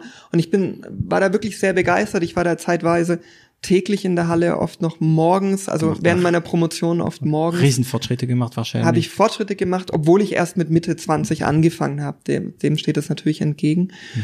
Ähm, das mache ich theoretisch immer noch. Ich werde leider älter, aber ich mache es immer noch, nur leider sind gerade alle Hallen zu. Ja. Dann habe ich eine Zeit lang ähm, Luftartistik gemacht, also Aerial, Aerial Mhm. und ähm, ähm, Handstandakrobatik. Ja, ich sehe, da auch sind die zwei, äh, gemacht. ja. Handstand. Ähm, wow, okay. Genau. Hier in die Wohnung manchmal? Bitte? Ja, auch hier Ja. in der Wohnung Okay, manchmal, mhm. genau. Das leider die Decke ist, die sollte fünf Zentimeter höher Ja, sein, dann mhm. passt's, genau.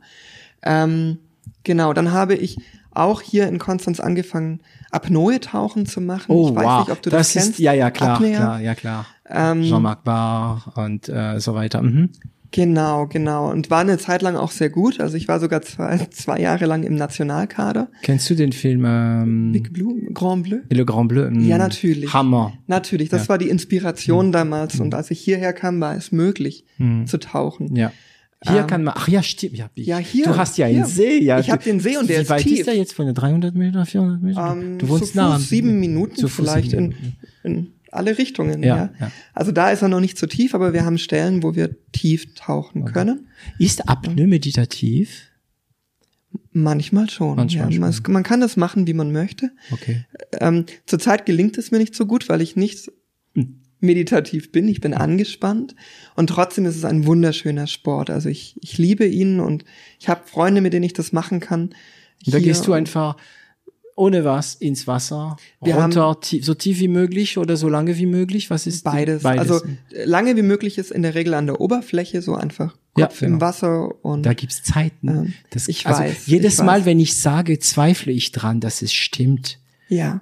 Aber es geht, es gibt Leute, die machen dann über 20 Minuten. Äh, nein, das, Nein? das stimmt nicht. Ich glaube, der Rekord liegt gerade, ich bin nicht bei den Rekorden ganz up to date. Ja. Ich glaube bei 11 Minuten Elf 35. Minuten, mal, es ist immer noch krass. Wahnsinn. Man sieht Leute, die in dem Bereich 20 Minuten kommen, die arbeiten aber nicht mehr wettkampfkonform. Konform. Ah, okay. Die atmen vorher beispielsweise reinen Sauerstoff. Okay. Das ist im Wettkampf nicht erlaubt. Okay. Aber die sind dann im Nachhinein ohne zu atmen um die 20 Ja, Minuten. so um den Dreh, um vielleicht auch nur 15, da weiß ich die Zahlen ja, nicht okay. genau. Und genau, und Tiefe machen wir auch. Ich Mhm. unterrichte das sogar ab und zu für die Uni. Am Hochschulsport mache ich kleine Tauchkurse, kleine Gruppen und dann gehen wir in die Tiefe. Hier Ja. im Bodensee ist Hier es dunkel, sehr schnell dunkel. Es Und- geht eigentlich. Also die Stelle, wo wir gehen, da haben wir 20 Meter, da ist es unten ein bisschen dämmerig, aber es ist Es okay. geht noch. Hm. Ähm, mein Bestes hier im See war, war glaube ich 51 oder 52 Meter. Wow, da, das ist aber schon eine Dimension. Da darf man schon keine Fehler machen. hm? Ja, man ist gut, wenn man konzentriert ist. Und, aber ich habe es geliebt. Also so tief komme ich leider gerade nicht. Das, die Firma hat das, das war der Preis der Firma. Ja. Ähm, und da war es dann schon recht dunkel, aber es war nicht pechschwarz. So immer noch nicht.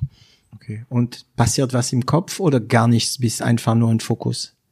Im Idealfall bin ich im Fokus. Du bist ja. im Fokus, also Wenn theoretisch. es gut läuft. Leider, ähm, seitdem ich Abitur mal habe, gelingt mir das nicht mehr ganz so Ja. gut. Da muss man sich die Zeit Das- geben. Aber du gehst trotzdem weiterhin. Ich gehe weiterhin, genau. Das letzte Mal war ich, glaube ich, am Samstag mit einem alten Freund, der mit mir das angefangen hat.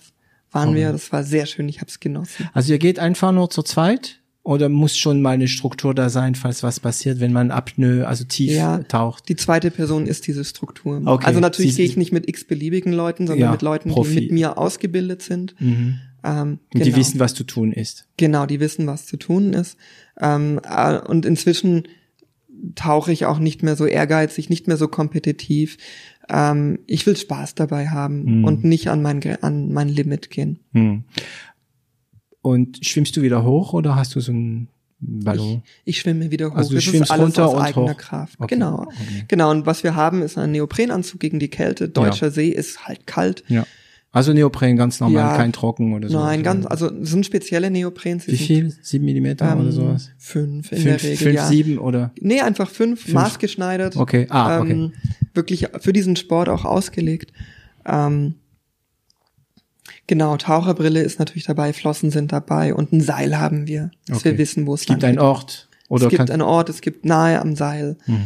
Ähm, es gibt eine voreingestellte Tiefe, die man sich vorher überlegt. Okay. Und dann geht's los. Oh.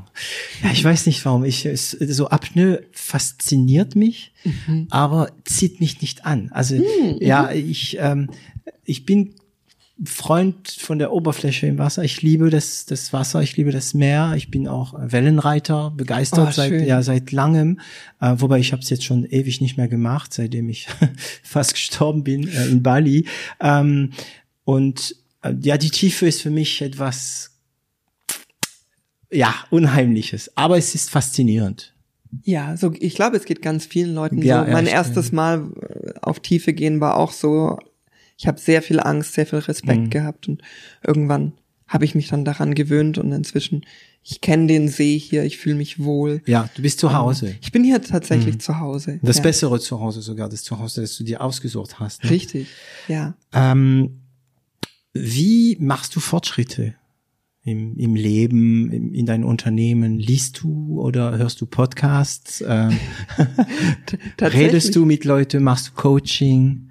Tatsächlich sind Podcasts für mich ein sehr neues Medium, was ich bisher nicht viel benutzt habe. Ähm, ich muss zugeben, ähm, es ist mir auch erst gedämmert, irgendwann hat unsere, unsere Marketingfrau gesagt, hey, lass uns doch mal versuchen, mehr in Podcast zu kommen. Und dann ist mir eingefallen, hey, ich habe noch eine E-Mail von Mhm. Ja, euch. das war der Hammer. Wir haben euch geschrieben, also Shelly hat euch angeschrieben und ähm, dann kam so ein paar Wochen später oder ein paar Monate später und das war genau in der Phase, wo sie gedacht hat, ach, ich schreibe die mal wieder an und da kam von euch die Mail wieder. Toll, das Mhm. ist, Mhm. so muss sein. Ja. Ähm, ich lese sehr gerne, das, ist, das bringt mich oft richtig runter. Ähm, meistens irgendwas leichtfüßiges, also ich mag Krimis, Jo. Also find ich- Romane. Romane habe ich mir jetzt für mich entdeckt. Also als ich Jugendlicher war, habe ich niemals Romane gelesen, nur Sachbücher. W- Moment, weil du da Interesse dran hattest oder weil du musstest? Als Jugendlicher Ja. Sachbücher, ich hatte Interesse. Okay, also Ja, als Interesse. Interesse, Mhm. natürlich, ja. Okay. Chemie. Würde ich so nicht sagen, aber interessiert. Okay. Ähm, genau, und jetzt lese ich gerne ähm, einfach Romane, oft leichte Kost, ja. Jo Nesbø zum Beispiel. Mhm. Kürzlich habe ich mir mal wieder schwere Kost gegönnt und Schuld und Sühne Oh. von Dostojewski Oh gelesen. Gott, Dostoevsky. Ja. Schwere Kost. Einfach so, kalt, ohne Vorbereitung auf Ich- äh, ich hatte philosophische, äh, also ich meine das, Ich hatte es vor 15 Jahren mal Okay. gelesen und war begeistert und wollte wissen, ob ich meine Begeisterung wieder finde. Naja, zur Hälfte. Es Okay. ist anstrengend. Ähm, und sonst, ich lese sehr, sehr gerne in der Wikipedia. Ah, bist du ein Wikipedia-Surfer? Tatsächlich Springst du von einem. Artikel ja, ins andere? Ja, das bin ich. Ich kann Stunden auf Wikipedia verbringen. Okay. Ähm, äh, man hört von mir nicht selten den Satz, ah, das kenne ich, da gibt's einen Wikipedia-Artikel Ja, dazu. logisch. Ja, ja, man Zu hat seine irgendwelchen Quellen. exotischen Themen. Hm. Da habe ich doch erst letzte Woche Wikipedia dazu gelesen. Ja. Das liebe ich tatsächlich. Da kannst du, ja, also in Wikipedia, glaube ich, kann man mittlerweile mehrere Leben verbringen. Ja. Kennst ja. du Enzyklopädia? Ich weiß nicht, ob es das noch gibt. Das Nee. ist der größten Wahnsinnssammlung. Das ist so ein Fake von Wikipedia. Hm, Und mhm. ähm, ich weiß nicht, ob es das noch gibt. Muss mal gucken. Also Wikipedia, ich, manchmal falle ich da rein auch. Ich merke so. da kommst du, weil du einfach irgendwas wissen willst. Und ähm, dann tauchst du wieder raus nach eineinhalb Stunden und denkst, ups, ich habe das und das und das gelesen. Ähm, liest du gerne in Foren? Muss nachdenken. Gelegentlich. Gelegentlich. Ja, nicht, nicht so oft. Eher, wenn ich ganz konkrete Fragen Ja. habe, insbesondere zum Programmieren. Ich hatte Ähm. eine Phase. Ah ja, zum Programmieren, okay. Bist du mehr der, der ähm, in Foren Fragen stellt Nein. Nein, ich auch nicht. Mhm. Ähm, auch ein ganz, eine ganz große Schwäche von mir. Ähm, das weiß ich. Ich bin auch noch gar nicht dran, die zu bearbeiten. Vielleicht kommt es eines Tages. Gerade beim Programmieren, ich versuche lieber drei Stunden, mhm. als dass ich frage. Ja, ja, ja, trying error. Ja, ja, genau. Und das ist sicherlich keine Stärke, weil mhm. es würde schneller gehen, würde ich fragen. Mhm. Ähm, aber ich glaube, ich, ich habe vieles so in meinem Leben alleine gemeistert. Ich, und ähm, ja, ich glaube, es ist auch eine Form des Ehrgeizes, das alleine hinbekommen ja, ja. zu wollen. Und das irgendwie, das wie, das, also da wird wieder das Kind in mir manchmal so, das mhm. Basteln und Probieren mhm. und wieder aufstehen mhm. und nochmal und da gibt's kein Wikipedia oder Forum, der mir sagt, wie ich äh, irgendwie mein Lego besser äh, machen kann. Ja, kann ich gut nachvollziehen. Ich, ich hatte eine Phase, äh, wo ich fast jeden Abend in irgendwelche Foren mhm. war. Ähm, das habe ich damals für mich entdeckt. Es gibt Foren, also zu allen möglichen Themen. Also mhm. nicht nur ähm, mhm. Hilfeforen für Programmierer oder Excel oder was auch immer. Ähm, es gibt auch also ich bin, ich weiß noch eins hat mich wirklich schockiert. Das war so eine Forum für anorexische Mädchen, die sich gegenseitig Tipps gaben, wie sie noch weniger essen und aushalten können. Ähm, ich war mal, na klar, öfters in, ich bin Thailand-Fan, ähm, ich war öfters in so Thailand-Forum, wo die Leute so erzählen, was sie da erleben. Äh, es gab auch so ein Forum bei, von Leute, die kurz nach der Tsunami also mhm. während der Tsunami mhm. da waren, also deutsche mhm. Foren. Mhm. Und da kann man in Foren wirklich teilweise so ganze Geschichte, äh, ja, und die Reddit auch. Kennst du Reddit wahrscheinlich? Ein bisschen, ja. ja. Bin ich selten, aber ich kenne es. Okay. Manchmal führt mich Google zu Reddit. Okay, ja, eben, ja. Und ähm, also ein bisschen Foren, Wikipedia und keine Sachbücher mehr? Ähm, selten. selten. Also Sachbücher tatsächlich, wenn dann eher zur Entspannung. Mhm. Also beziehungsweise ich glaube, ich lese Bücher, die die ich als Belletristik sehe und die andere als Sachbücher ja, sehen. Ja, ja. Ähm, das schon, du entspannst mit Sachbüchern. Ich entspanne zum Teil auch mit Sachbüchern, aber ich entspanne inzwischen mehr mit Romanen. Okay. Ja. Lässt du dich eine Geschichte dann erzählen. Ja. Genau. Und äh, liest du noch über Mathematik? Ähm, gelegentlich, das ist tatsächlich eine Sache, die ich, die ich sehr aktiv vermisse, die aktive Beschäftigung mit Mathematik. Mhm. Ähm, das fehlt mir sehr oft. Ähm, manchmal gibt es was oder ich helfe Leuten oder ich helfe mal bei einer Masterarbeit oder mhm. so äh, und da muss ich mich einlesen und ähm, da merke ich manchmal dann doch auch eine gewisse Sehnsucht. Mhm. Ähm, auch die Uni fehlt mir tatsächlich noch ein bisschen. Ich mhm. schaue manchmal dran, ähm, also Akademiker, die, ah, dein, dein Akademikerherz Herz schlägt, schlägt noch. noch. Mm. Genau. Also ich erinnere mich auch, hier an der Uni gibt es einmal die Woche ein, das heißt Mathewerkstatt. Das ist einfach ein Ort, da können Studenten mit Problemen hinkommen und es gibt Leute, die helfen da. Mhm. Gibt es Tutoren, die da unterrichten oder bei, bei Aufgaben unterstützen und manchmal bin ich jetzt auch schon einfach da heimlich hingegangen, ohne Auftrag, ohne Mandat mhm. und habe auch einfach erklärt, einfach weil ähm, ja mir das tatsächlich auch gut tut, mal wieder selber Mathe zu erklären auf zu universitärem ja, Niveau. Ja, ja, also hm, ja, wenn man wenn man ähm, Gründer von von Abiturma ist, ich glaube, das ist schon äh, Pflicht, ne, dass man äh, immer wieder weiß, wie man erklärt. Gerne, ja. Ähm, Weißt du noch, was das letzte ist, was du gelernt hast? Das letzte Neue, was du gelernt hast? Mhm. Beim Programmieren lerne ich gerade sehr viel im Bereich ähm, im Bereich Deployment, so Docker, solche Sachen, mhm. GraphQL habe, bin ich gerade neu am also Lernen. In Programmieren. Genau, mhm. genau da Tools. Das ist eine Welt, die sich ähm, rasant verändert. Da bin ich eigentlich jeden Tag am am Lernen. Okay. Ja. Ähm, was hast du noch vor, Aaron? Mm, das ist eine sehr gute Frage. Ich, ich kann es dir nicht genau sagen. Ich lasse mich sehr viel überraschen. Es gibt tatsächlich, es ist eine Schnapsidee. Aha, aber es gibt ich liebe Plan. Schnapsideen. Ähm, die, die Schnapsidee kam daraus, weil manchmal sind die Verhandlungen schwierig im Moment mit, mit David und meine Zukunft ist ungewiss. Mhm. Und manchmal ist es schön, sich frei zu machen und sich zu überlegen, kann ich mir eine Zukunft ohne Abitur mal vorstellen? Mhm. Und ich habe eines Morgens meine Freundin gefragt, wie sie sich fühlen würde, würde ich aufgeben. Und meine Freundin war begeistert. sie meinte, Moment, wenn du aufhörst, dann will ich auch aufhören. Dann lass uns doch eine Reise machen. Und mhm. wir kamen auf die Idee, jetzt in der Corona-Krise haben wir uns, da kann man nämlich super Abstand halten, wir haben uns Stand-Up-Paddleboards geholt. Mhm. Und wir hatten die Idee, wir könnten doch die Donau entlangfahren. Wow, Von ja, vorne bis hinten. Runter, ne?